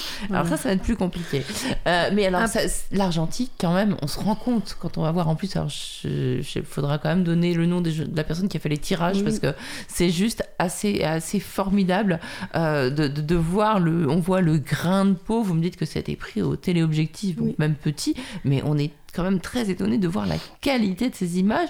Il y en a une, moi j'ai cru qu'elle était en 3D tellement c'était c'était fin, c'était euh, c'était c'était il y avait un souci du voilà, de, de, la précision dans le Oui, j'étais j'avoue euh, d'ailleurs euh, c'est un travail que je fais sur moi-même, c'est d'admettre le flou désormais, mais en tout cas oui, j'aime beaucoup le, le piqué et le net et c'est vrai que c'est c'est ce que peut donner l'argentique et en plus hein, ces, ces, tirages sont particulièrement Mais il y a un peu de flou aussi volontaire dans une ou deux de vos photos. Voilà. Un monsieur qui rit et qui fait bouger beaucoup la tête. C'est plus, c'est plus sur les dernières années. Voilà. Ah bah du coup vous, vous rentrez dans le flou. C'est ça, je rentre dans le flou. Alors, comment vous travaillez, Agnès? Comment vous, euh, vous décidez À quel moment vous décidez de faire une photo? Est-ce que c'est, vous avez toujours un appareil avec vous? Est-ce qu'il euh, il y a des moments particuliers? Il y a des endroits particuliers? Alors, euh, j'ai souvent un appareil avec moi, c'est vrai. Non. en tout cas, à cette période-là, oui, j'étais plus disponible pour, pour me dire tiens aujourd'hui je fais de la photo. Désormais c'est un peu plus compliqué. Alors on va le dire, on se connaît bien parce que vous êtes iconographe au journal L'Humanité, donc vous avez tous les jours combien de photos à choisir pour une édition quotidienne? Euh, c'est pas tellement en termes de nombre, mais c'est. Euh, en termes de pages à remplir, voilà. Bon, bah, le journal fait 24 pages en général, plus un magazine. Donc en gros, vous ne chômez pas et vous, vous êtes plus en train de regarder les photos des autres et de les choisir que d'en faire. Oui, c'est vrai. Mais euh, en tout cas, c'est plus c'est plus sur le moment. Tout d'un coup, je, vois la photo et, j'essaye de la faire. Mhm. Donc, voilà. Alors, on peut parler de, certaines. Et euh, il y en a une. Ce qui est sûr par rapport à l'argentique, et c'est, enfin, c'est, c'est, une question qui m'intéresse beaucoup. Moi, c'est le, justement la, comment la technique influe sur, euh, sur euh, le regard et sur la prise de vue, en fait. Et le fait que euh, ce soit en argentique. Euh, si je vous montre mes, mes planches contact, en fait, euh, il y a des photos, il n'y en aura qu'une, peut-être deux, trois maximum, mais c'était vraiment une époque où on faisait à l'économie et donc on, soignait la le moment de la prise de vue, le mmh. cadrage. le cadrage, ouais. Et je constate. On composait la photo avant de la faire, c'était pas du pif, quoi. Voilà. Je constate qu'aujourd'hui, en, numérique, moi, hein, je ne veux pas m'avancer sur comment travaillent les autres. Mais euh, sachant que je peux en faire plusieurs, je vais moins soigner euh, en me disant oh, je recadrerai euh, après, etc. Et en fait, c'est pas bien de faire ça. D'ailleurs, je me suis ajouté un, un œilleton à mon appareil parce que j'étais trop déçue à chaque fois du cadrage fait sur l'arrière de l'appareil. Mhm. Et on n'a pas le même regard parce qu'on est dans la photo avec l'œilleton. Enfin, il y, a le fait de, vouloir, de vouloir en faire une seule ça oblige. Enfin voilà, il y a toutes ces, ces choses. mais c'est très intéressant parce que c'est aussi la réflexion. C'est-à-dire que on peut avoir l'idée d'un appui automatique qui va fixer un, un, instant du réel, mais qui n'appartient pas au photographe, en fait, qui appartient mm. juste à, voilà, au, moment, au hasard. En fait, là, quand on compose une photo, euh, comme on le faisait auparavant, notamment avec ces petits, pareils, ces petits appareils qui faisaient des formats carrés, là, j'ai oublié le nom, mais c'était... Les 6-6. Voilà, les 6-6, là, il fallait vraiment euh, euh, composer l'image, tout était calculé, en fait. Hein, il n'y avait pas de hasard du tout. et, là, là, dans cette expo, par exemple, j'ai tenu à ce que toutes les photos euh, aient leur filet noir qui veut dire qu'elles ne sont pas recadrées. D'accord. Donc tout est dans le cadre. Oui.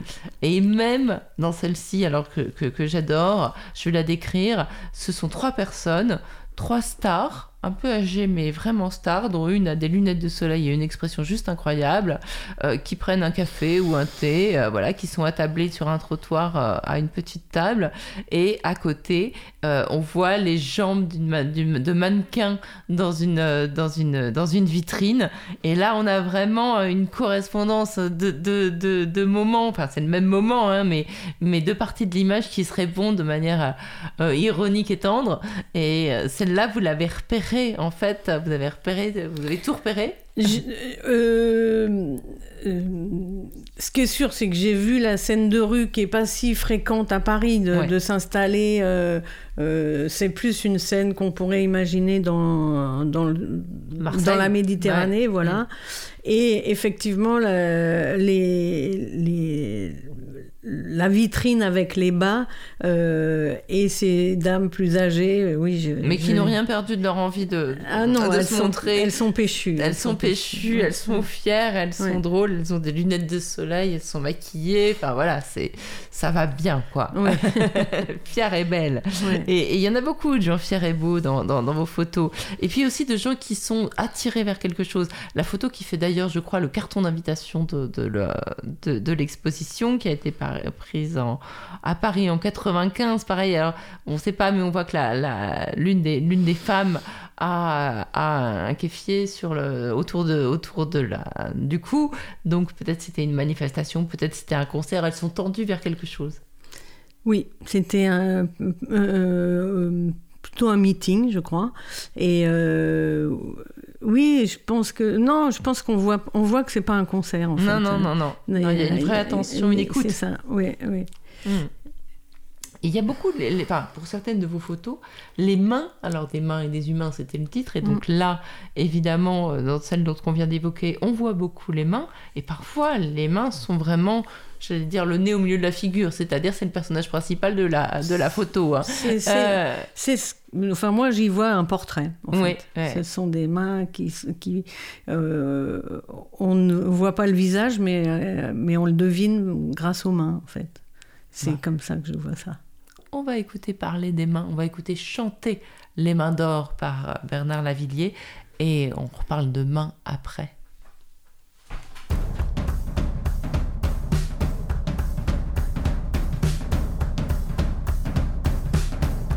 Un grand soleil noir tourne sur la vallée, cheminée muette, portail verrouillé, wagons immobiles, tours abandonnées plus de flammes oranges dans le ciel mouillé. On dirait la nuit de vieux châteaux forts, bouffés par les ronces, le gel et la mort. Un grand vent glacial fait grincer les dents, monstre de métal qui va dérivant.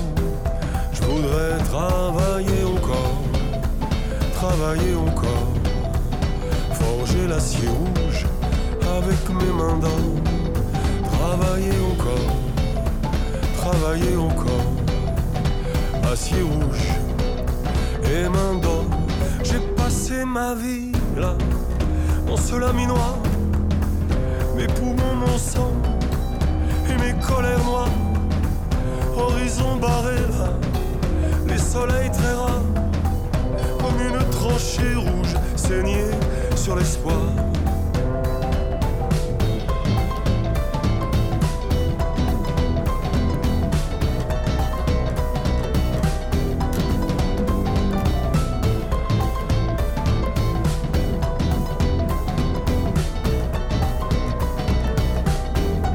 On dirait le soir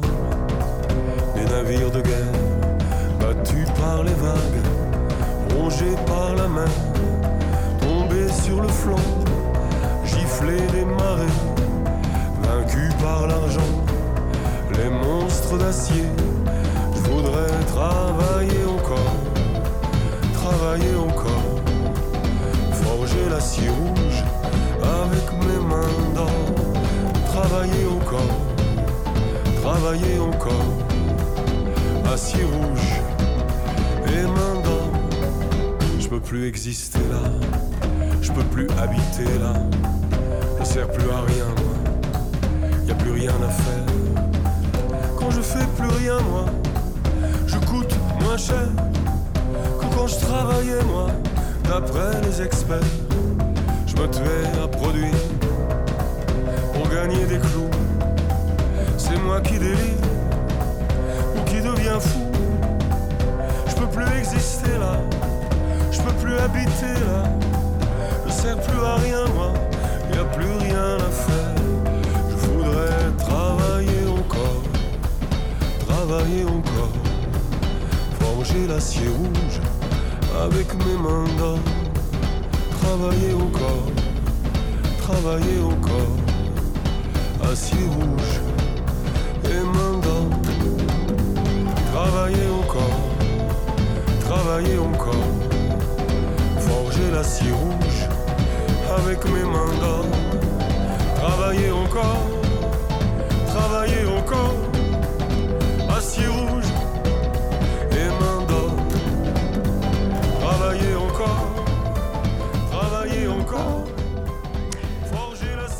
Et voilà, c'était Bernard Lavillier, les mains d'or, les mains qui travaillent. C'est aussi euh, ces mains qui travaillent qui vous intéressent, Agnès Schwab, euh, dans, la sélection de photos que vous présentez aux, aux Amis Rouges en ce moment.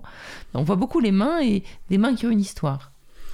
Ben, euh, ces mains-là, je trouve qu'elles parlent effectivement. euh, euh, elles, euh, c'est c'est- pour moi, ce sont des portraits. On ne voit pas les visages, mais, mais en vérité, on les voit. Alors, Il a- particulièrement vos, vos, vos Corésiens, j'allais dire. Absolument. Mais c'est vrai qu'il y, a- il y a beaucoup de photos qui sont faites en, en Corrèze, Oui. un, un pays que vous aimez bien, et où vous, vous euh, donc à Mémac no- notamment. Et là, on voit beaucoup, beaucoup, beaucoup des mains des gens de Mémac. Alors là, il y a des, oui, il y a des paysans. Il y a, il y a mon cousin qui marche dans son, dans son jardin avec les mains dans le dos. Ah Euh, oui. et, et ses bretelles euh, reconnaissables.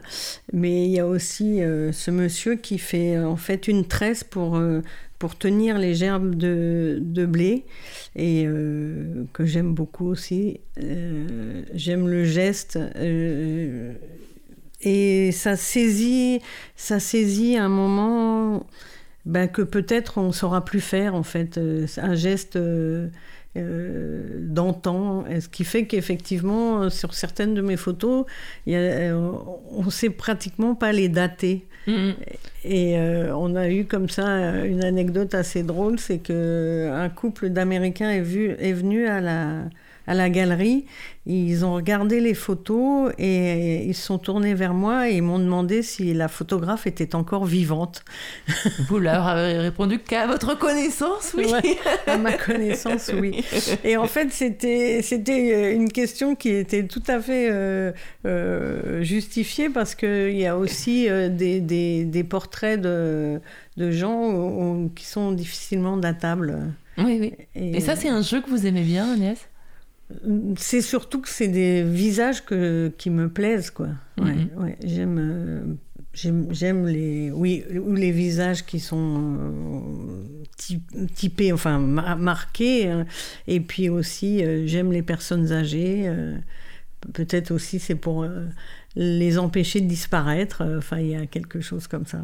Alors, il y a des personnes âgées, mais il y a aussi des enfants sur Oui, ces photos, des vrai. gens de toutes les couleurs. Des jeunes, des, vieux, ouais. des voilà, enfin voilà, c'est aussi une diversité que vous avez voulu montrer dans cette dans cette exposition. Vous Mm. n'êtes pas que sur les, les vieux corésiens Non. dont les gestes risquent de disparaître, mais euh, mais voilà, mais c'est aussi des, des des visages au-delà du euh, du côté, euh, il y a aussi, quand on voit les mains, c'est aussi euh, des gens qui s'appuient sur leurs mains. Et on, c'est des gestes qu'on reconnaît aussi en nous, puisqu'on voit cette femme qui est appuyée sur ses mains, qui a l'air un- peut-être un peu accablée. Et puis on voit un homme appuyé avec beaucoup plus de désinvolture sur sa main, avec le coude un peu levé, qui lui a l'air d'un rêveur. euh, on a envie de rentrer dans ses, dans, ses, dans ses pensées. Euh, donc c'est aussi, ce- voilà, peut-être nous dire aussi, regardez ce que disent vos gestes. Oui, il y, a, les gestes, effectivement. Et puis, euh, ben, sur euh, les jeunes et leur. et, et leur euh, diversité, comme on dit désormais. En tout cas, euh, les, photos des, enfants au bord de la mer, euh, oui, ça c'était vraiment pour moi un choix important. Ça, raconte. Bah ce sont des enfants qui vont à la mer pour, pour une seule journée grâce au Secours populaire français.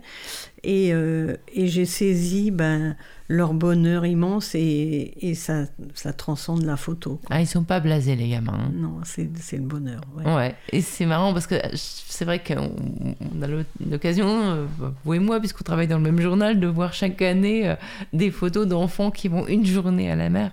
Et à chaque fois, on a les mêmes sourires, la même jubilation. Ces mômes, ils ont parfois jamais vu la mer. Non, ils ont parfois jamais vu la mer. Ouais. Et, et, ça le fait. Hein. Oui, ça se voit.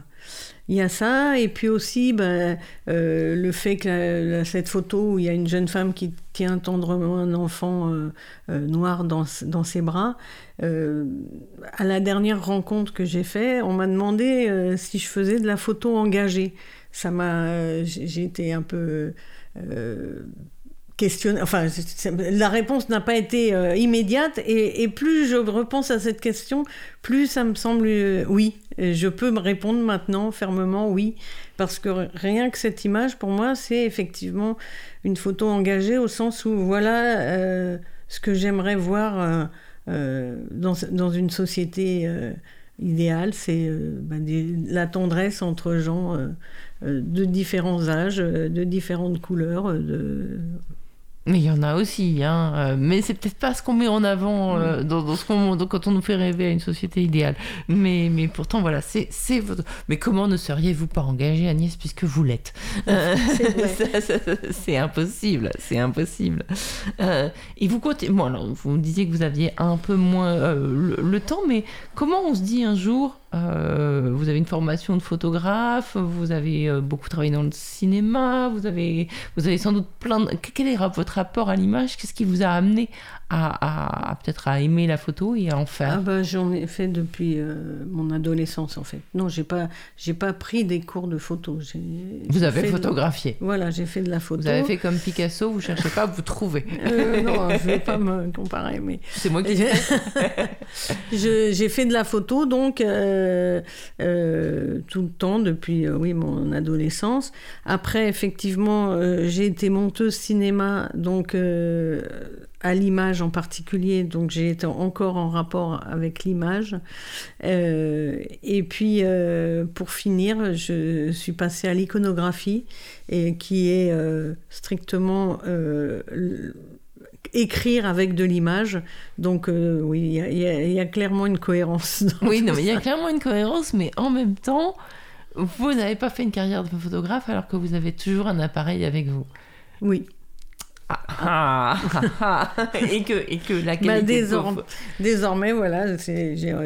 Enfin, si j'avais quand même fait. Votre première expo non, j'avais fait, euh, j'avais fait déjà deux expositions euh, en couleur et euh, sur un voyage au Vietnam que j'avais fait parce que c'était vraiment très tôt à, l'époque de l'ouverture du, du, Vietnam et donc les Enfin bon, le Vietnam est photogénique, il n'y a pas besoin de...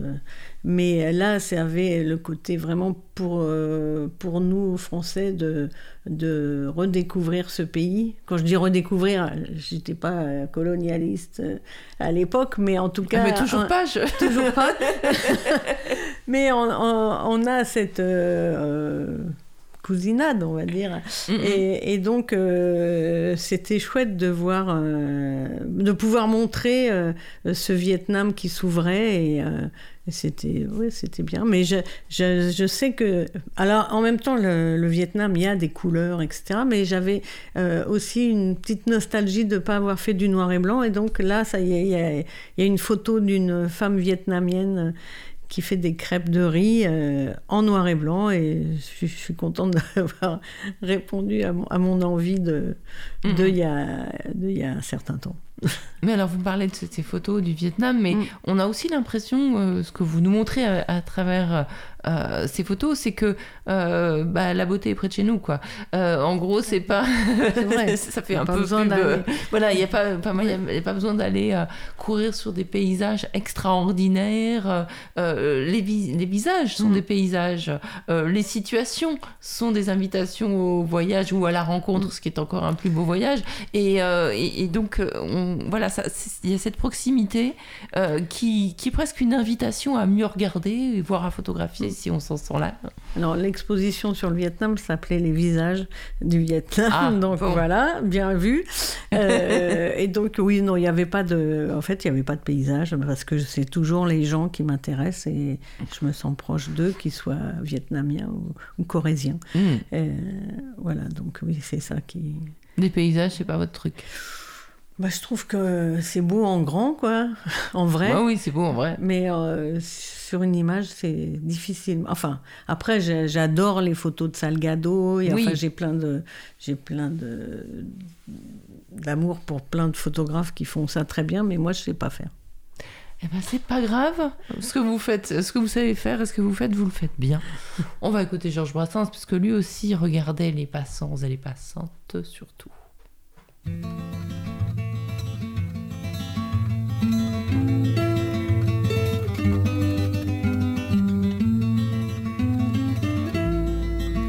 Je veux dédier ce poème à toutes les femmes qu'on aime pendant quelques instants secrets. À celles qu'on connaît à peine, qu'un destin différent entraîne et qu'on ne retrouve jamais.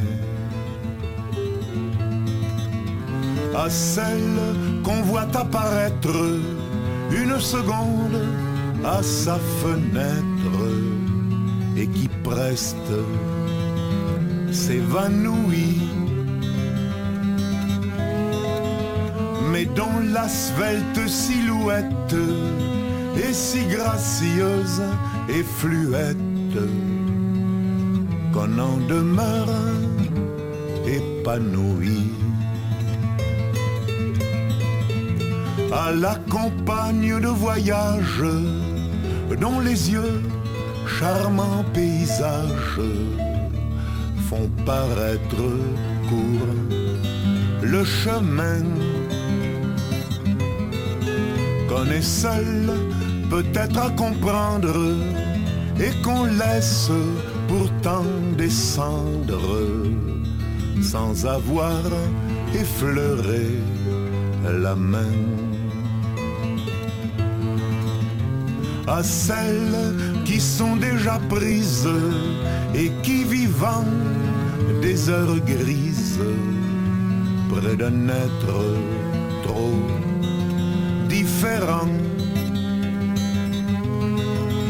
vous ont inutile folie laissez voir la mélancolie d'un avenir désespérant.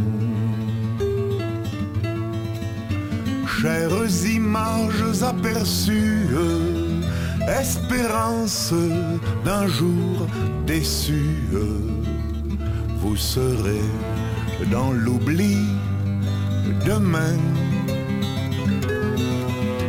Pour peu que le bonheur survienne, il est rare qu'on se souvienne des épisodes du chemin.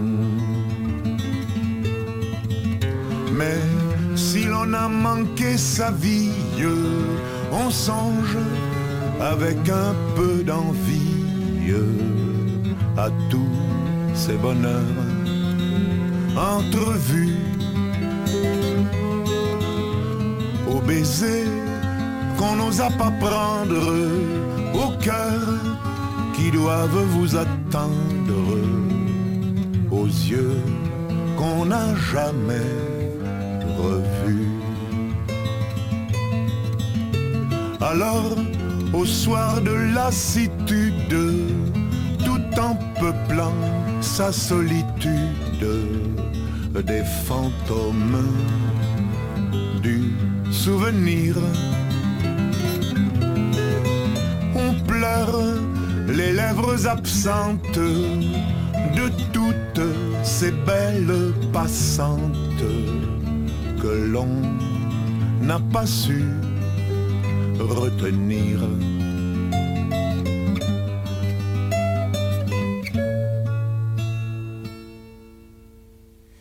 C'était donc Georges Brassens euh, sur Cause Commune 93.1, le choix d'Agnès Schwab.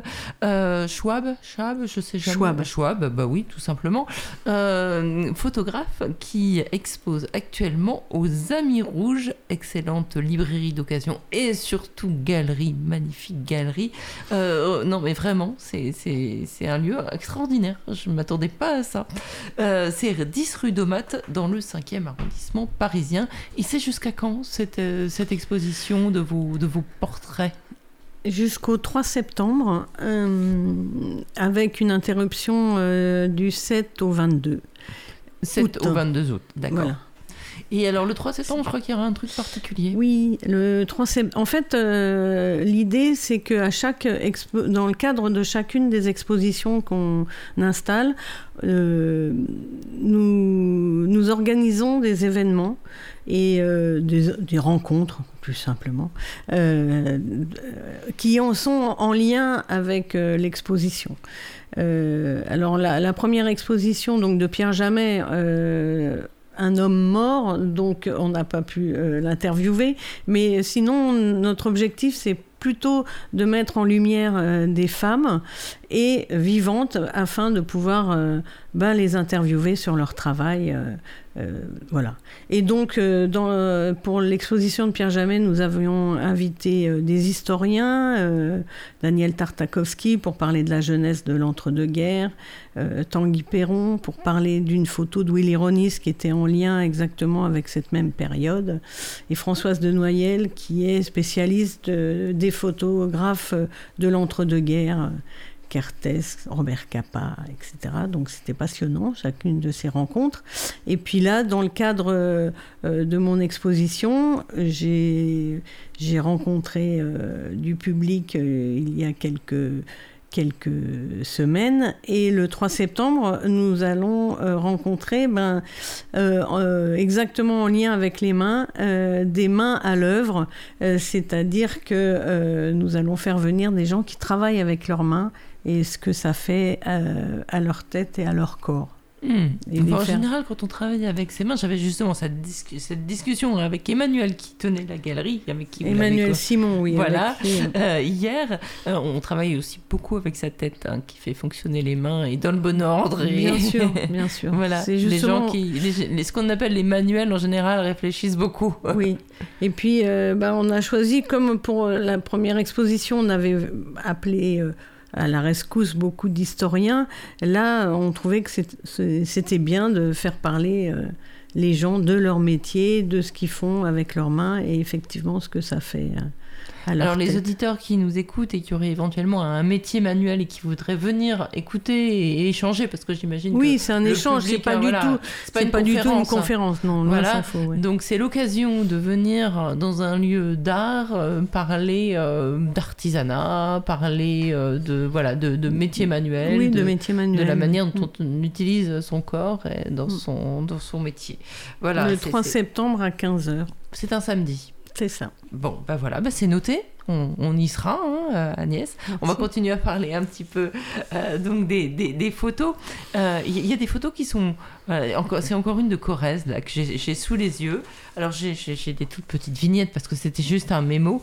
Et alors, euh, euh, c'est un monsieur avec une canne et on se croirait dans un film. Il y a, il y a un côté quand même parfois euh, très cinématographique. Bah, c'est peut-être le noir et blanc qui fait ça aussi euh, dans vos photos, mais il y a, il y a des jeux euh, d'ombre, de lumière, certaines, certaines alors qui datent de 2012 là, euh, qui est voilà, qui, qui est, qui est assez extraordinaire aussi comme photo parce qu'elle est très très mystérieuse. Ah bah, c'est, bah, c'est- en fait c'est le contre-champ, si je puis dire, des, des mains du monsieur dans son jardin. Ah. C'est le même cousin qui est vraiment mis à l'honneur. Euh, et euh, bah, oui, elle est sympathique parce que c'est, c'est vrai que photographier des personnes âgées qui rient, finalement, c'est pas si fréquent, mais pourtant c'est un beau moment. Bah, on va vous envoyer en mission dans tous les EHPAD, vous. Vous allez voir. vous allez les réveiller. C'est aussi la manière de les, de les aborder. Euh, donc, euh, vous, la, la Corrèze a apparemment une place importante dans, dans, votre vie. Et, et euh, qu'est-ce que vous trouvez là-bas euh, comme ambiance photographique? Vous trouveriez, mis à part votre coussin. Oui, c'est ça la star.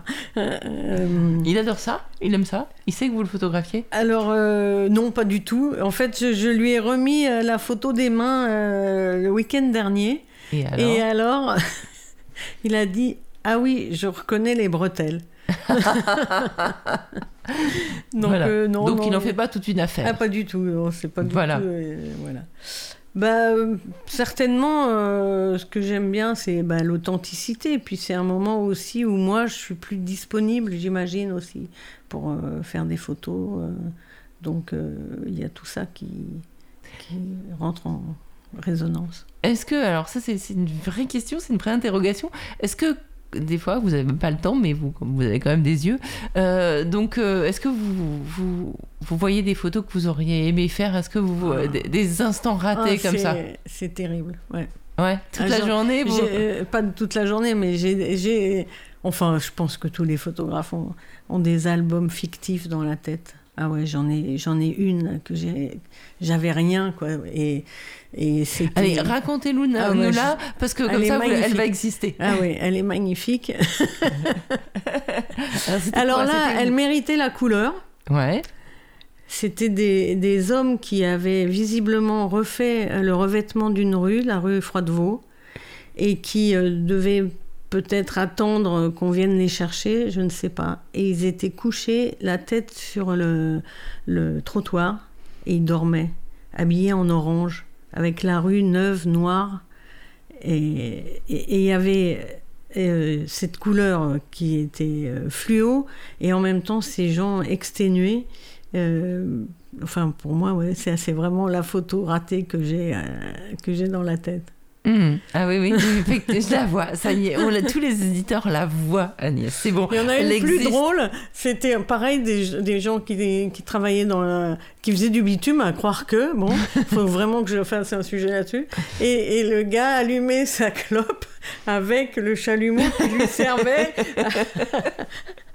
à, à faire la- le, le- le- le passage clouté. Et ça, c'était magnifique. Hein. Mais bon. Ouais, non, c'est magnifique, voilà. Donc, euh, alors, le Mais- ce goût du béton ne se voit pas trop dans les tirages Du qu'on verra. Du tout. Non, c'est- voilà, bon, moi j'adorais l'odeur du goudron quand j'étais petite et j'aime toujours, je, je dois l'avouer, c'est terrible. Euh, mais bon, néanmoins, on se dit écolo, hein. Euh, ouais. Et, et alors, donc, qu'est-ce qui détermine pour vous que hein, vous allez photographier en noir et blanc ou en couleur? Est-ce que c'est tout simplement l'appareil que vous avez ou est-ce qu'il y a des sujets euh, qui vont forcément être de l'argentique ou du noir et blanc? C'est ce qui n'est pas tout à fait pareil. Ouais.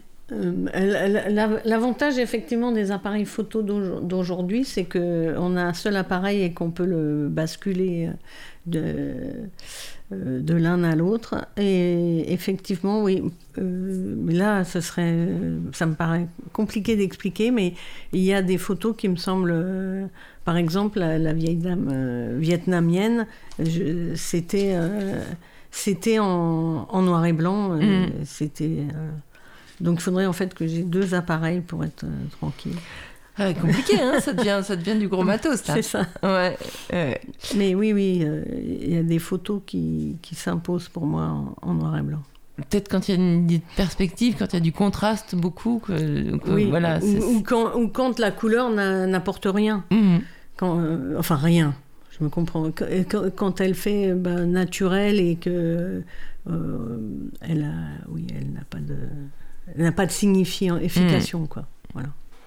Eh bien, on va aller en Corrèze avec vous, Agnès. Alors là, je n'ai pas écouté ce qu'on va entendre. hein. Ça va être la grosse surprise pour moi. Comment ça s'appelle?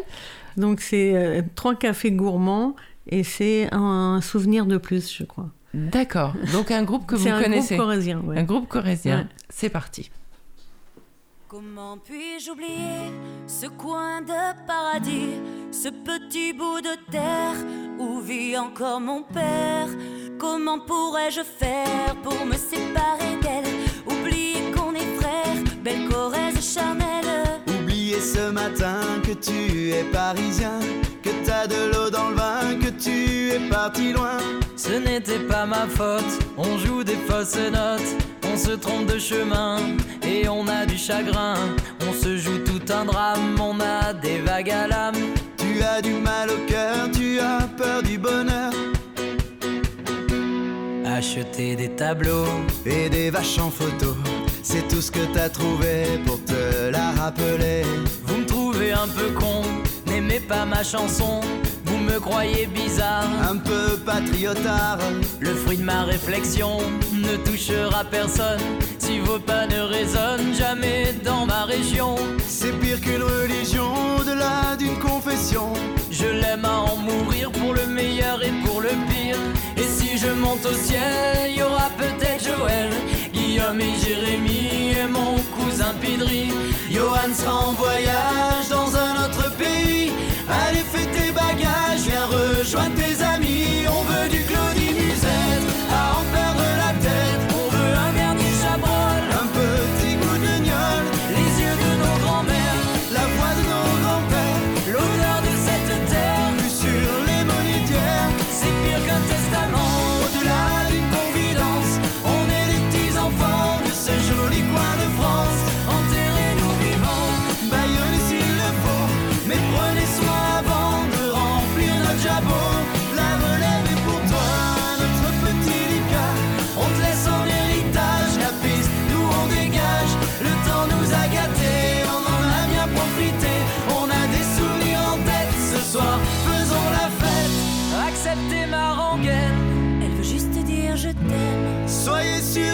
Fier, j'ai la Corrèze en cathéter.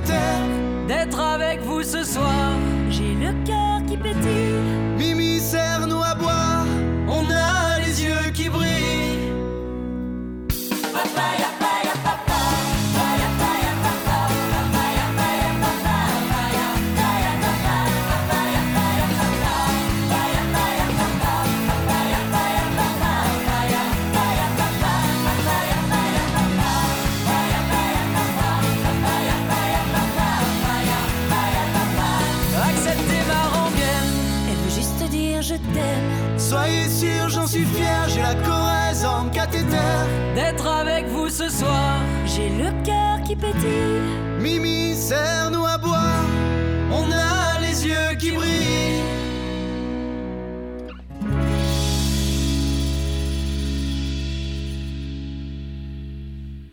Alors voilà, la Corrège était à, l'honneur sur Cause Commune 93.1 grâce à Agnès Schwab. Mais il y a quand même des jeunes en Corrèze, parce que là, ils ont l'air jeunes, les gens qui chantaient. Tout à fait, ils sont très jeunes, bien Mais sûr. voilà, ouais, ouais, donc ouais. la, la Corrèze est un département vivant. Tout à fait. C'est pas juste une ferme à président. Euh, voilà. Surtout que c'est pas. Oui. Oui, voilà. Non. Enfin, il y a plein de présidents, mais qui, euh,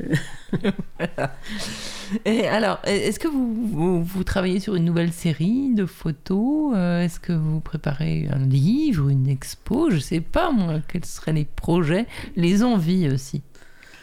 Non, euh, peut-être les, les envies, ce serait de euh, replonger dans les photos numériques que j'ai fait et qui s'amoncellent. Euh, comme je disais euh, tout à l'heure, euh, l'intérêt de l'argentique, c'est qu'on On limite on limite. euh, c'est moins le cas en numérique et du coup, euh, ça passe un peu. euh, donc ça, ce serait, il faudrait vraiment trier et imprimer parce qu'en fait, quand c'est dans l'ordinateur, c'est pratiquement mort. Euh, donc euh, imprimer ce qui, est, ce qui mérite de l'être, ça ce serait un, un projet en, en soi. Et puis euh, l'autre fois, Emmanuel Simon, donc, qui est avec moi dans cette aventure des Amis Rouges, me proposait de passer commande en disant Fais-moi une série de photos drôles, Ah. d'humour, avec humour.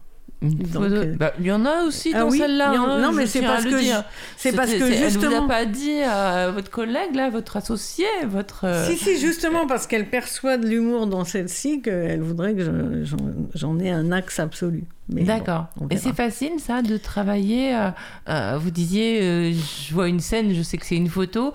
Est-ce que c'est c'est facile de travailler avec un, avec un angle, en fait, en vous Ah, disant, c'est je c'est cherche ça même plus. que- c'est même.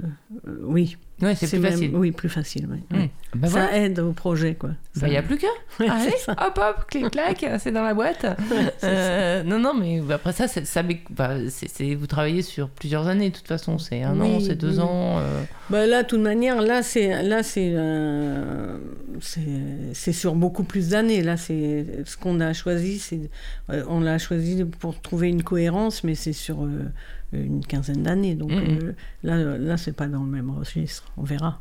Voilà. Bon, très bien. Ben, On a hâte de voir. Donc là, c'est des choses que vous allez faire. Oui. Et alors, on, on s'était promise toutes les deux qu'on citerait le nom de la personne qui a fait le tirage de vos photos. Oui. Ah Euh, celles, celles qui sont exposées, hein. Oui. Euh, celles qui sont exposées donc euh, au 10 rue d'Aumat à la, à la, gal- à la librairie galerie Les Amis Rouges.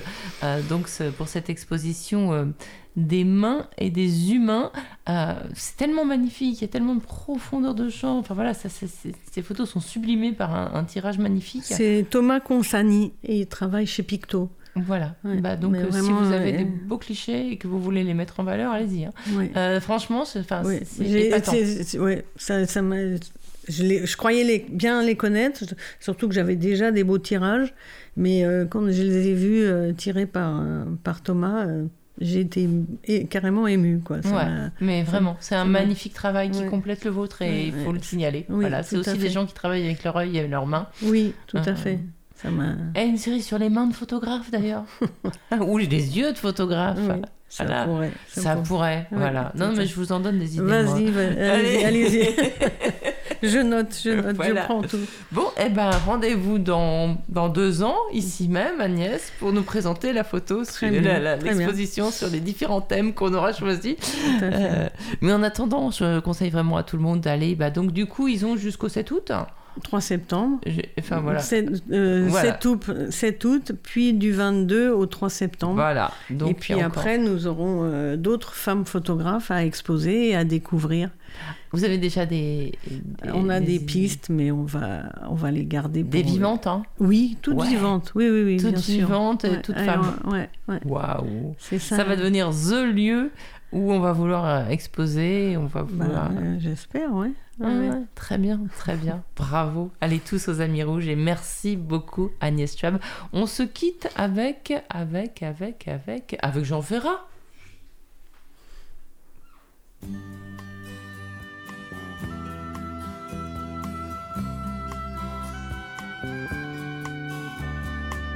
Ils quittent un à un le pays pour s'en aller gagner leur vie, loin de la terre où ils sont nés. Depuis longtemps, ils en rêvaient de la ville et de ses secrets, du formica et du ciné. Les vieux, ce n'était pas original quand ils s'essuyaient machinal d'un revers de manche les lèvres. Mais ils savaient tous à propos tuer la caille ou le perdreau et manger la tome de chèvre. Pourtant, que la montagne est belle, comment peut-on s'imaginer en voyant un vol d'hirondelles que l'automne vient d'arriver? Avec leurs mains dessus leur tête, ils avaient monté des burettes jusqu'au sommet de la colline. Qu'importe les jours les années, ils avaient tous l'âme bien née, noueuse comme un pied de vigne. Les vignes, elles courent dans la forêt, le vin ne sera plus tiré, c'était une horrible piquette. Mais il faisait des centenaires à ne plus que savoir en faire s'il ne vous tournait pas la tête.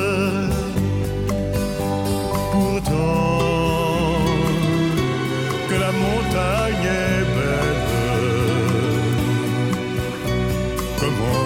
peut-on s'imaginer en voyant un vol d'hirondelles que l'automne vient d'arriver?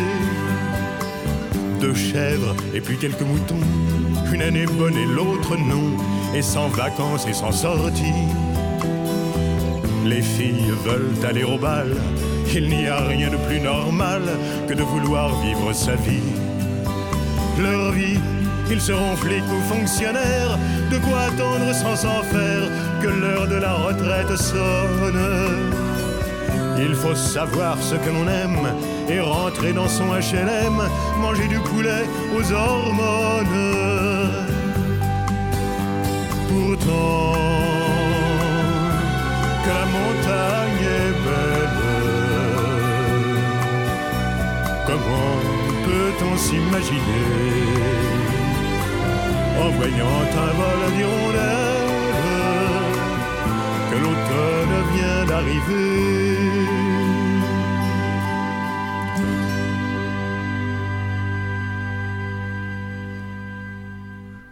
Que la montagne est belle, c'était Jean Ferrat. Alors, quel rapport entre Ferrat et vos, et vos photos, Agnès Schwab? C'est la dernière, dernière, dernière question. On fait durable là. Ben, avec leurs mains, ils, ils montaient euh, les, les murets. Ah bah oui, Voilà. Bah oui, voilà. Donc, et puis la campagne est belle. Quand même. Eh ben, on va tous aller à la campagne, euh, ou Merci pas. Eugénie. Mais merci Agnès. Ben, bonnes vacances si vous en prenez.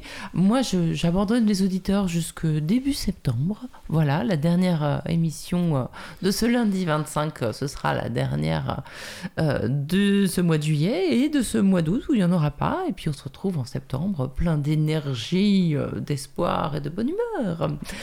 Et à très bientôt tout le monde. Et merci encore une fois Agnès Schwab.